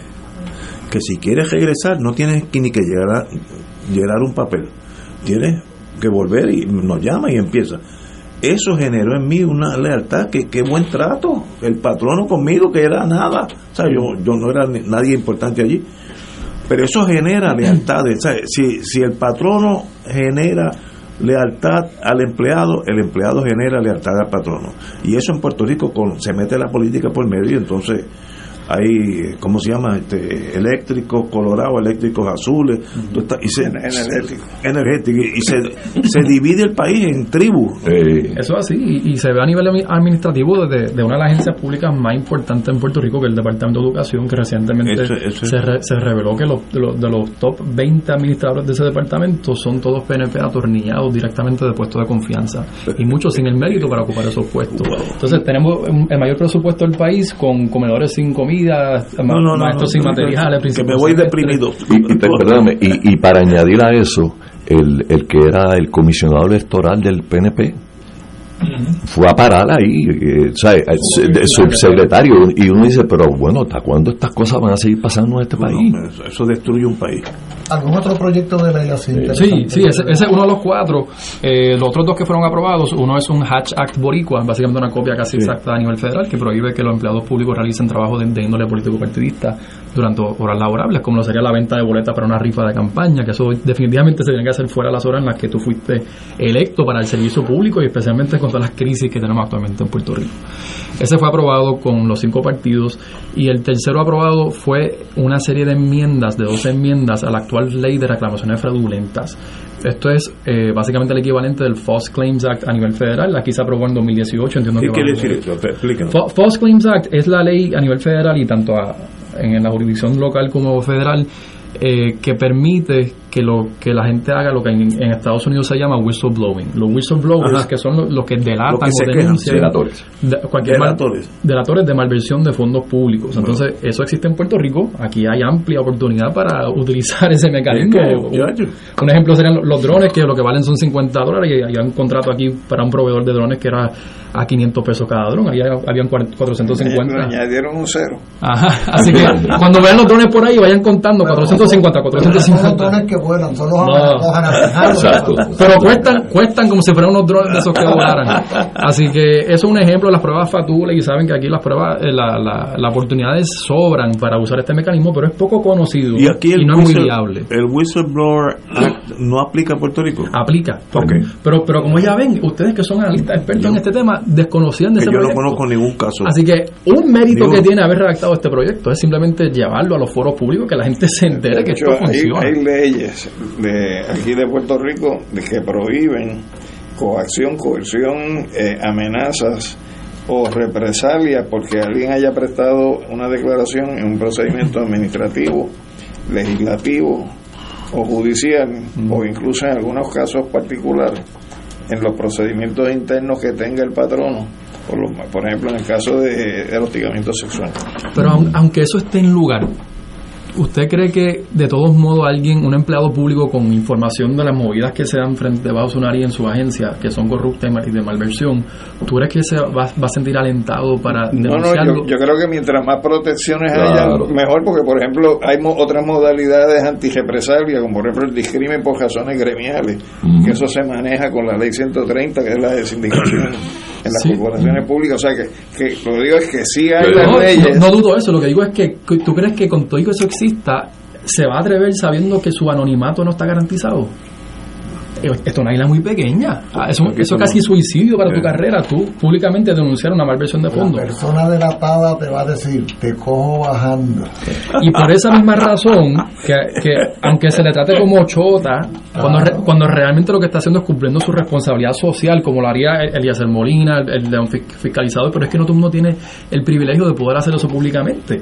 Así que la primera enmienda es garantizar lo máximo posible en anonimato a la persona que ha alertado denuncia en el proceso del tribunal. Y, y han discutido los proyectos con Fortaleza en términos de que si se aprueban No, lograrían la, la firma del gobernador. Eh, eh, Estamos, como hoy fuimos a donde el presidente del Senado y se, se comprometió a, a mirarlo y a darle eh, ¿verdad? velocidad a esto, porque llevan casi un año en las comisiones y no se mueven. Y entonces, pues, esperamos que ahora es que vamos a ir a- allá a Fortaleza a ver. Que tenga, Pero, que tenga mejor destino que la revisión del código electoral. esa- sí. Eso, eso vimos hoy en el, en el lo Ahora, ustedes nos han indicado que ustedes se constituyeron hace aproximadamente dos años. Sí. Eh, bajo esta administración gubernamental pareciera, ¿no? Bueno, yo te diría que comenzamos después de las ele- que terminaron las elecciones, exacto. que estábamos haciendo Y, y, y que la tarea principal que ustedes se han abocado es justamente a esto, al desarrollo de proyectos de ley desde la comunidad, ¿no? Desde, ¿cómo, cómo es que le llaman? a eso? Por petición. Por por petición. petición. eh, como una aportación, digamos, como una aportación cívica, ¿no? De, de- a- a- a- o, o de la sociedad a, a- a la pulcritud gubernamental, digamos, ¿no? Claro. Por así decirlo. Debemos entender entonces que este grupo de personas pertenecen, están afiliados o sus ideologías son diversas. Correcto. Nosotros, para comenzar, ¿verdad? Es importante destacar que, que no tenemos ninguna aspiración política partidista alguna. Eso queda Oye, ese- esa película, prohibido. esa, esa pregunta ya me la hicieron. Estos señores eh, están mirando hacia ser un partido político. Pues, Queda terminantemente prohibido esa aspiración tanto a nivel individual como grupal. Somos más no busca convertirse en partido político y ningún miembro está permitido aspirar a un escaño político. Y si supieras que tan pronto nos lanzamos, nos marcaron de entrada. Tuvimos que estar meses explicando qué es que esto. si éramos populares. Pues la gente esta gente por algún lado pero, pero- le voy a contestar por qué existe tanta, o sea, por qué es tan frecuente esa duda y es porque tal vez no ha existido anteriormente un grupo semejante, porque nosotros realmente lo que queremos hacer es lo que menciona Pepo, insertarnos en lo que reco- en lo que nosotros llamamos la tercera vía de participación ciudadana en asuntos legislativos. La primera siendo las elecciones cada cuatro años que ¿De qué otra forma los ciudadanos podemos tener injerencia en la política pública? Pues protestando cuando los que elegimos no, no, no nos gusta lo que hacen. Pero ¿qué hacemos entre medio? Ahí es que entramos en lo que llamamos esa tercera vía de participación ciudadana, como bien menciona este, esa, esa organización cívica neutral desde afuera, eh, tener injerencia en política pública. Y si fuéramos a, postularnos o convertirnos en, partido, se abandona por completo esa misión y, se, y, pues... Tengo que, decirte que antes de que ustedes empezaran este movimiento, eh, uno de los expresidentes de la Cámara, que desafortunadamente pues tuvo sus problemas y tuvo que irse, pero había, había inaugurado, eh, había institucionalizado una oficina dentro de la Cámara que era precisamente para eso que era para que los ciudadanos que querían radicar un proyecto fueran allí. Buena idea. Y allí le ayudaban a redactar el proyecto, coger la idea y ponerla en legislación. Pero eso obviamente, el problema de la legislatura es que cambia cada cuatro años y las oficinas que se organizaron en el pasado cuatrenio quedan borradas en el próximo cuatrenio. Ustedes mencionaban que han gozado del respaldo, de la simpatía diversa ¿no? de los distintos partidos y grupos representados en la legislatura. Eh, quiere decir que ustedes cuando han hecho esta gestión con los cuatro proyectos de ley que ya han trabajado, han tocado todas esas puertas y en todos los casos ha habido correspondencia. Bueno, eh, eh, no en todos los casos no han respondido y hemos tenido el favor. Por ejemplo, en la Cámara logramos la aprobación de los proyectos, pero fue porque la mayoría popular eh, y, Tatito entró, pero el PNP se, nos dividió en la Cámara. Hubo unos a favor y otros en contra. Por lo tanto, no debemos anticipar que en cada caso todo el mundo va a reaccionar de manera igual porque los intereses van a ser distintos en cada caso de los asuntos que ustedes claro, lo, lo, que pasa que nosotros lo que vamos a hacer es, en su momento, nosotros tenemos que responder y rendir cuentas de quienes votaron a favor y quienes votaron en contra de unos proyectos anticorrupción en el país. Yo tengo una pregunta. ¿Ustedes han considerado presentar un proyecto de ley donde a base de recoger firmas, X cantidad, le imponga la obligación a la Asamblea Legislativa de tener que procesar el proyecto que por petición de firma se radique? No, no, no entiendo bien la pregunta. Vamos a por ejemplo, yo quiero presentar por iniciativa ciudadana un proyecto sobre el asunto X. Okay.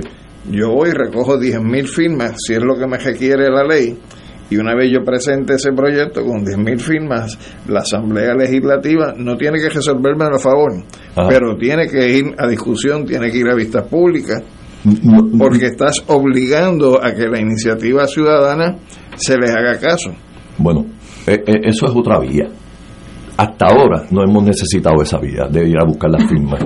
Este, nos están abriendo las puertas y, y, ahora si nos aprueban estos proyectos, de hecho hoy le adelantamos al presidente del Senado que viene otro paquete de medidas anticorrupción, eh, atajando más eh, la contratación pública, que por ahí es el, el, liqueo de la corrupción en Puerto Rico. Sí, que eso son unas enmiendas al Código Anticorrupción. Que, viene por ahí.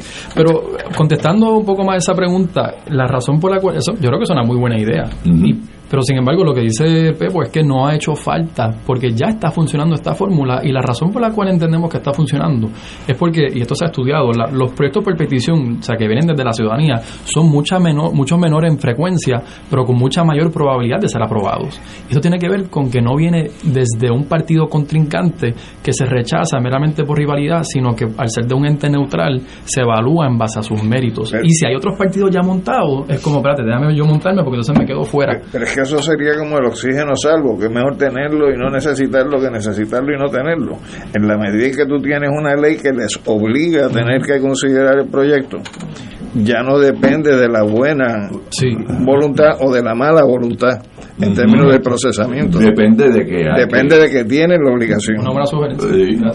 ustedes están concentrando en proyectos de ley anticorrupción.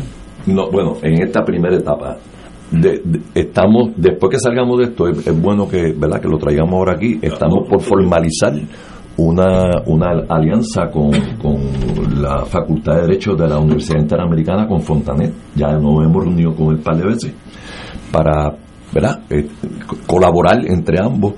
Y, y, nos encaminamos también a estar radicando legislación en el área de salud en el área de, de educación y en el área de vivienda, entre otras más. Que, que, que, sería posible con un programa de pasantía legal con internos de, de, la Facultad de Derecho, que los, los, primeros cuatro proyectos fueron redactados con una sola pasantía legal de un estudiante durante dos meses y ya estamos a, por comenzar un pasantía legal con cinco internos de la facultad trabajando durante seis meses Excelente. para poder atender esos diversos temas simultáneamente. Oye, nosotros, nosotros en este país vivimos, y me parece que aquí todos podemos eh, eh, coincidir, eh, nosotros vivimos constantemente en un lamento bonicano y, y, y, y, un día como hoy, si no hubiese juego, porque todo el mundo hoy va a ver el juego. se apaga Puerto Rico. No, no, nos vamos para la placita y nos damos dos o tres tragos, dos o tres copas de vino y, el, y, a tratarlo un poco. Y el lunes estamos otra vez con lo mismo. O, o nos montamos un avión y nos vamos, como ha hecho mucha gente, o nos quedamos y hacemos algo. Ese es el espíritu de esto. Qué bueno. Vamos a hacer algo. Vamos a mover las ramas, vamos a provocar, vamos a, a, a levantar. Bueno. ¿Cuál es el rol de ustedes, si alguno, en las próximas elecciones, que es de aquí a 18 meses? Bueno, nosotros el, en el último semestre, de que es el año electoral, que obviamente no hay sesión, vamos a hacer lo mismo que hicimos la otra vez, que es una eh, educación eh, electoral en la campaña. O sea, fomentando que las personas se inscriban, ah, eso que salgan a votar, que conozcan cuáles son sus opciones para votar, que no solamente voto que, íntegro, yo, que hay otras que, opciones. que, que estudien los candidatos. Pero eso, eso es una buena idea, porque yo he notado, en, yo soy uno de los, cuando la gente se muda al condominio mío, yo soy uno de los que saluda, ¿cómo están? Que bienvenido. y me sorprendo la gente joven que no están ni inscritos ya son profesionales, ya son, ¿sabes? Tú notas que están echando en la vida raíces, pero se divorciaron del mundo político. y Pues tú sabes qué interesante, es que estuvimos muy presentes el semestre pasado con unas campañas sobre este mismo tema y estuvimos trabajando con un ex estadístico de la Comisión Estatal de, de Elecciones y vimos los números y el, la pasada contienda electoral se supone que la cantidad de jóvenes inscribiéndose bajara drásticamente por la, por, por, por, la inmigración de Puerto Rico, por la baja tasa de natalidad y por la, la dificultad de inscripción por el COVID. Sin embargo, subieron a un nivel que rompieron récord de, de, la, de, la, cantidad de jóvenes inscribiéndose. Inscribiéndose. Eso fue en para las próximas elecciones. Para la, en las pasadas la elecciones pasada. eso pasó. Y de los, de, de los electores hábiles que no votaron, el 60% era mayor de 40 años. Así que, que choca con, hay, una, con, hay con un descontento bastante sí, generalizado. No, no, no, no, no, no, descontento es posible. Palabra, Digo, so, so, eso puede... Hay un desencanto con el sistema político que es peor aún. Y de, ahí nos insertamos nosotros para ver si de alguna forma devolvemos esa confianza en las instituciones públicas. Y, eh, pero es posible que había un factor eh, presente en, la, en el 2020 mm. que fue el verano del 2019 mm, claro. que tuvo obviamente eh, esa, esa, ola. esa ola de inscripción que no quizás no la haya para el 2024 y en ese sentido ustedes son importantes. Pero, pero, pero aún así hubo un 48% de abstención. Sí, solamente votó el 51, fue. Por eso. 52, 52%. Y eso es, un, eso es un síntoma del desencanto. Lo que yo digo, ¿para qué votar si todos son los mismos? Ese tipo de psicología que yo creo que es equivocada, sí, pero, pero, está ahí. Está sí, ahí. Pero se, se, está dando un fenómeno bien interesante en Puerto Rico. O sea, de las pasadas, el fenómeno Lúgaro y Sidre, por ahí comenzamos. En 16% de votos fuera de rojo y azul. Y después, ahora, mira lo que pasó. 24, yo en, el, en estas pasadas elecciones los partidos que antes estaban en unos 46, 47% no, no, están en un 33 y un 31. Y el... Mi impresión es que ese proceso va a continuar porque el desencanto no te va a llevar a que se revierta lo que está Pero que el desencanto no nos lleva a la inacción. Claro. Que es lo que en la psicología se llama desesperanza aprendida o indefensión aprendida, donde uno, donde uno aprende, luego de, de tener tantos intentos inútiles, uno aprende a simplemente coger la bofeta y coger el cantazo y no defenderse. Indefensión Pero, aprendida. Así que eso es lo que tenemos que, que, evitar y somos más quiere insertarse como una opción más para que las personas no caigan en, en la impotencia y la desesperanza. Pero, sí, pero no lo podemos, podemos estipular entre nosotros seis que en Puerto Rico en este momento hay un desencanto del pueblo con sus políticos, con, con el manejo político, no estoy diciendo siempre hay excepciones. ¿no? Oye Ignacio, yo le he llegado a preguntar a legisladores, así mirándolo, que en cuál institución democrática ellos confían. No, bueno. y, y, se han quedado así, como nos hemos quedado todos nosotros mirándonos aquí. Y un, un día uno me dijo en el negociado de energía, y yo para dentro de mí dije, wow. antes, por ejemplo, la Comisión Estatal de Elecciones era de las pocas. La, la policía tenía un buen Ya no imagen. tiene esa misma- Ya no lo tiene. Salud. José Luis Dalmau nos compartió los resultados de una encuesta que él hizo de, de- con esa misma pregunta y, y número uno fue, adivinen, De- ¿En quién confiaban? Yo. ¿qué, qué institución pública? Los bomberos. ¿Eh? Dijo Einstein, uno no puede resolver un problema usando la misma lógica la- que, te llevó a ese problema. Digo esto, digo esto porque es que tomar partido no debe tomarse literalmente, que quiere decir asumir posiciones. Asumir posiciones no es malo, es malo no asumirlas. La indefensión aprendida. Eh, hay que asumir posiciones. Lo que pasa es que ustedes están planteándonos acá y le están planteando a nuestra radio audiencia que ustedes están queriendo abrir un espacio para asumir Excelente. posiciones desde una perspectiva no partidista, pensando en ver cómo contribuyen a mejorar la calidad de la vida del pueblo de Puerto Rico. ¿Entendí bien el Correcto, discurso? y, y con la política como medio, pero nunca como un fin. ¿Verdad? Porque si los problemas vienen desde un espacio político, la solución también, también debe tener un componente político y no nos, no nos podemos enajenar de Está eso. bien, pues somos más. Somos más. Bueno, tienen, tienen que reclutar a alguien aquí. ¿no? Estamos en esa. Bueno, como yo soy el comerciante aquí entre todos ustedes, ¿cómo pueden participar o afiliarse otros miembros a este grupo de Somos Más? Bueno, le, le invitamos a que, a que visite nuestra página web, somos más ¿Cuál es? ¿Cuál es? somosmaspr.com. Ahí también aparecen los enlaces para que visiten nuestras redes sociales. Somos más pr.com. Ahí también pueden ver nuestras, nuestras redes sociales, tanto Facebook como Instagram, están los enlaces. Se puede suscribir a nuestro newsletter, pueden registrarse como voluntarios. Vía Somos Más PR. Sí, en ese mismo website. Eh, Es verdad que, que bueno que hay gente que tiene esperanza, porque yo a veces salgo de aquí, sobre todo con la compañía que me traigo a veces, totalmente deprimido, porque este país no tiene posibilidad de nada. Eh, si- yo hubiera sido más joven, ya me hubiera ido hace 10 años. Eso es así. ¿Sabes? Mi- y bueno, mis cuatro hijos, siete nietos, ya no están aquí. Porque no, no, la adversidad es tan bárbara que la solución más fácil, no la a, a largo plazo, no, no más fácil, pero rápido yo consigo el mismo empleo en Estados Unidos, en, en Oklahoma, que me muero de pena y de miedo y de y de, y de frío, posiblemente en ese orden. pero no hay otra alternativa, así que ustedes ese rayo de esperanza no lo dejen caer, al contrario, echen para adelante. Muchas gracias. Tú, tú mencionaste una serie de categorías de generación. Millennials, pero terminaste en una que era sobre los 70. ¿Cuál es el nombre? Eh, Silent Generation. Silent Generation. Yo le diría oldies. Estamos en silent, aquí estamos en Silent Generation. Pero Eso es así. Y, y fíjate que, que lo bonito es que en nuestro grupo están todas esas generaciones, al igual que aquí estamos representados diversas generaciones, y que somos más, el espíritu de somos más es reconocer que así como un 52% no votó porque está descontento, que de los que votaron, 30 un 40 y pico por ciento o 34 por ciento votó fuera de los partidos tradicionales, que también hay un descontento, pues quiere decir que somos muchos más lo que ya, ya estamos cansados de que las cosas sigan como están. Quiere decir que si los que estamos descontentos nos unimos, no hay quien nos pare. Oye, escuchándoles a ustedes pensaba eh, algo que ustedes comentaron de que uno se pregunte en qué lugares donde yo me muevo todos los días yo me siento bien, yo siento que hay un ejercicio participativo, de respeto, de democracia. Eh, y, y yo pensaba acá, me tomé la pregunta en primera persona, ¿no? Y dije, yo me siento democrático, me siento participativo en el salón de clase como profesor, pensaba yo. Me siento así en fuego cruzado cuando vengo los viernes. Con mi organización política me siento así. Pero cuando empiezo la búsqueda De otros lugares institucionales, sobre todo, donde tú puedas tener la confianza, eso que tú, ustedes preguntaran en qué instituciones tú confías, yo invito a los amigos amigas de Radio Escucha que le demos cabeza a eso. ¿Cuáles son aquellas instituciones que nosotros de veras, de veras respetamos y generan en nosotros confianza? Porque la muestra más elocuente del deterioro es la institucionalidad, porque se supone que las instituciones tienen como razón de ser ganar la credibilidad, la legitimidad y el respeto de la ciudadanía, si no pierden pertinencia.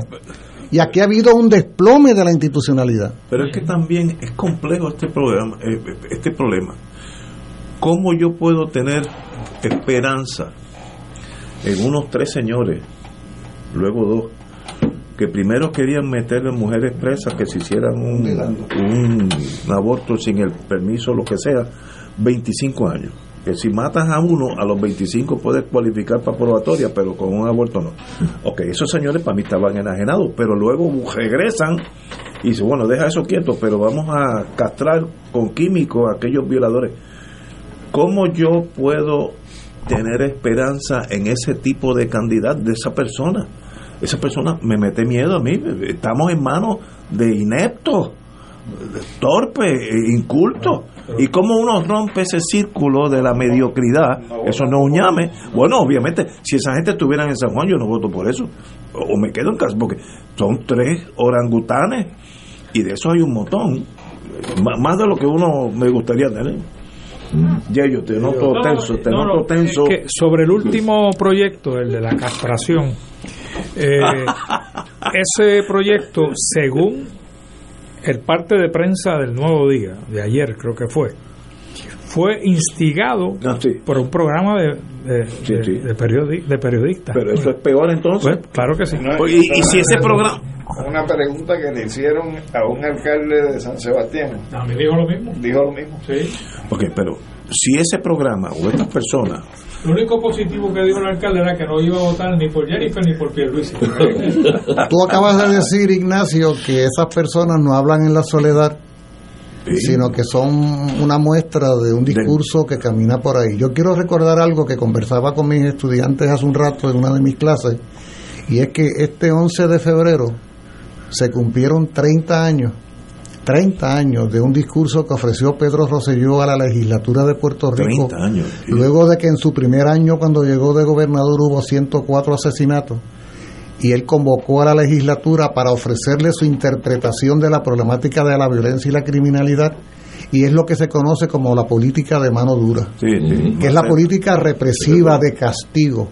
¿Ah? No, la, no, no, no- no concepción salubrista de búsqueda Sí, sí, de sí. solución a problemas sociales, sino el castigo, más prisiones, leyes más restrictivas. ¿Sabes qué? Ese comportamiento de esos legisladores, esa actitud de castigar, de mutilar el cuerpo de un presunto culpable, de meter en la cárcel a una mujer, se inscribe en el discurso represivo, De- violento de la política 30 años después. Dando- 30 años después los tenemos actuando de conformidad con su jefe político histórico que en su día ante esa misma Cámara Legislativa propugnó esa línea política de mano dura de criminalización, de meter preso a todo el mundo, por eso una de sus propuestas era más prisiones, la Guardia Nacional La a la Guardia calle como sí. lo hizo. Sí, ¿Se sí, acuerdan ustedes? A, los- Ah, a los residenciales. Ah, contra los pobres que son los malos, que son los delincuentes. Bueno, eso, eso que estamos viendo es la versión siglo XXI De Torquemada. de lo que se planteó en, el, en febrero del año 93, hace justo 30 años. Mano dura que no reduce la incidencia en lo más mínimo. No, hombre, no, no, Porque no, a la hora de cometer un crimen tú no tienes la Educación. para La prever educación es la clave para. Lo visual, Educación. en eso no, no funciona. Señores, tenemos que dejarlo. Somosmaspr.com. Por ahí, de verdad que ha sido un privilegio tenerlos aquí. Pepo, por muchos años no te había, nunca te había visto, pero sabía de ti por tus peripecias en, la, en, la- en, la- en los periódicos y te felicito por una carrera muy noble que tuviste. Gracias. Sea, a las órdenes. Y, a- y al joven Ru- Rullán, uno ve los, lo- la genética genética. Yo veo facciones de él que me recuerdan a su papá. Y en paz descanse. Así que Rullán, espero que siga los pasos de tu papá, que fue excelente ser humano. Y va muy bien. Señores, vamos a una pausa, amigos. Fuego Cruzado está contigo en todo Puerto Rico. Restaurant Mar del Caribe te ofrece un ambiente acogedor, elegante y la mejor comida internacional. Exquisitos cortes de carne, oso, buco, cabrito, chuletón de ternera, gran variedad de mariscos y pescados, langosta, rodaballo, merluza y bacalao. Amplio salón de actividades para reuniones familiares o corporativas. Restaurante Mar del Caribe, calle Loíza 2444 Punta Las Marías, 787-545-5025. Restaurante Mar del Caribe, tu mejor opción para para comer bien. La Arquidiócesis de San Juan te invita a su viaje Santuarios Europeos y Schoenstatt del 23 de agosto al 9 de septiembre, visitando Alemania, Suiza, Mónaco, España, Francia y Portugal. Únete junto al Monseñor Francisco Medina a esta experiencia espiritual de cultura y devoción. El viaje incluye pasaje aéreo ida y vuelta vía Iberia, traslados y guías a todas las actividades contempladas en el itinerario, servicio privado de autobús con aire acondicionado, todos los desayunos en hoteles, 15 cenas en los hoteles, todas las excursiones según itinerario, impuestos, gastos hoteleros y propinas. Llama ahora a Culture Travel al 787-454-2025 o 787-569-2901. No te pierdas este inolvidable viaje a los santuarios europeos y Schoenstatt del 23 de agosto al 9 de septiembre visitando Alemania, Suiza, Mónaco, España, Francia y Portugal. Llama ahora a Culture Travel al 787-454-2025 o 787-569-2901. Ciertas restricciones aplican. Nos reservamos el derecho de admisión. Culture Travel, licencia 152AV90. Escucha los sábados a las 5 de la tarde para servirte un programa del Colegio de Profesionales del Trabajo Social de Puerto Rico con los temas de interés a la comunidad. Recuerda, los sábados a las 5 de la tarde para servirte por Radio Paz 810. Fuego Cruzado, el programa de más credibilidad en la radio puertorriqueña, es ahora la tribuna abierta de análisis noticioso, con diversas perspectivas que exploran el trasfondo de lo que acontece a diario y cómo nos afecta. Escucha Ignacio Rivera y sus panelistas invitados de lunes a viernes en Fuego Cruzado en transmisión diferida a las 10 de la noche por Oro 92.5 FM. Y ahora continúa Fuego Cruzado.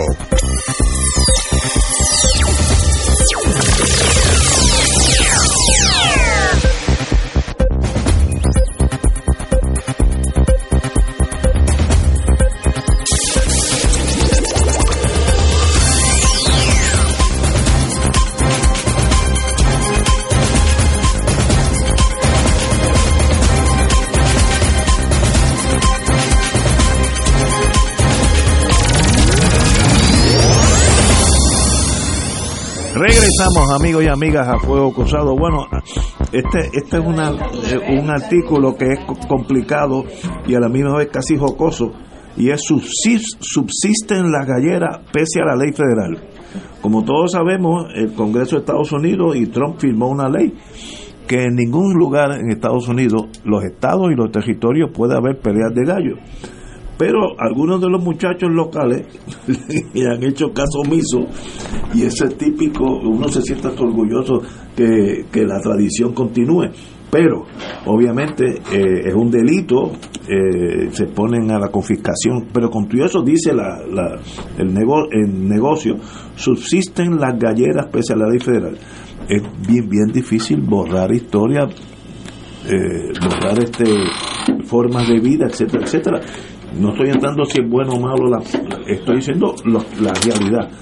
500 años con peleas de gallo y Trump un día lo eliminó y vamos todo el mundo a aceptarla. Aparentemente hay algunos le dieron galleros la- que no lo van a aceptar. No, no, le dieron la vuelta. Eh, la legislatura de Puerto Rico eh, aprobó una ley, creo que en el 2020, no me acuerdo ahora, donde le dieron la vuelta a la prohibición federal. La prohibición federal tenía que ver mucho con el comercio interestatal. eh, Así que por lo Ahí, tanto... ahí es donde tiene jurisdicción. Claro, entonces por lo tanto lo que hizo la ley estatal, lo que yo entiendo, no he leído la ley en detalle, es que eliminó ese ese ese elemento de la práctica gallística puertorriqueña, que básicamente eran la- las espuelas que se usan.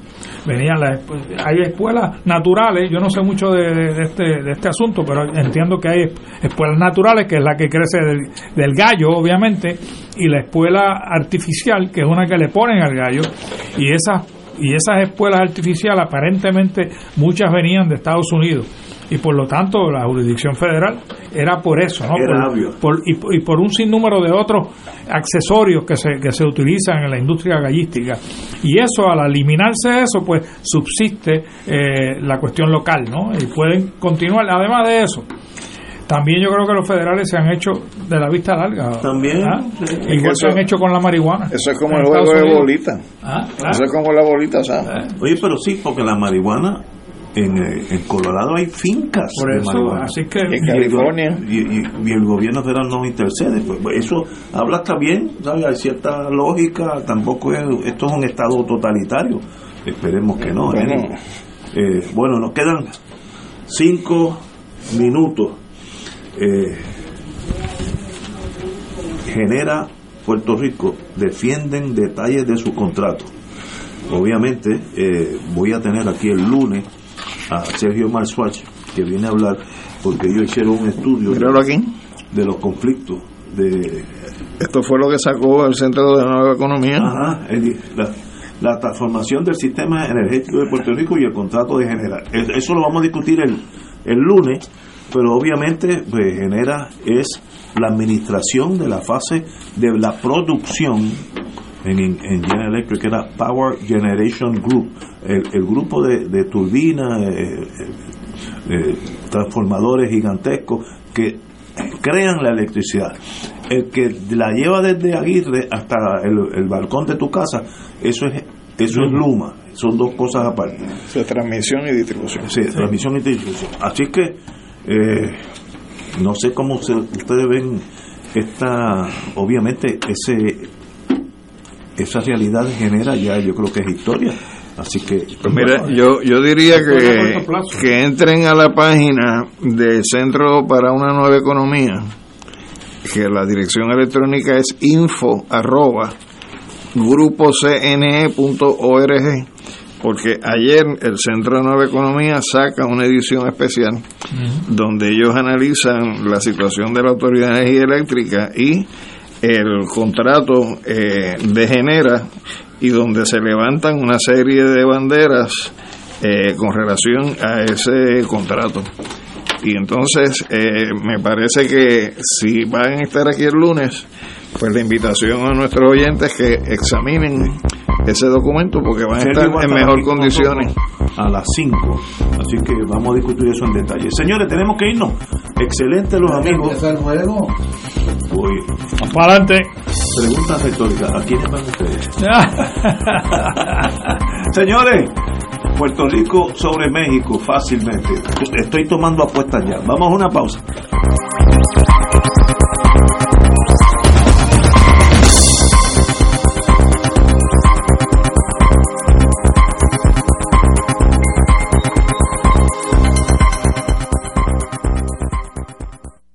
Esta emisora y sus anunciantes no se solidarizan necesariamente con las expresiones vertidas en el programa que acaban de escuchar.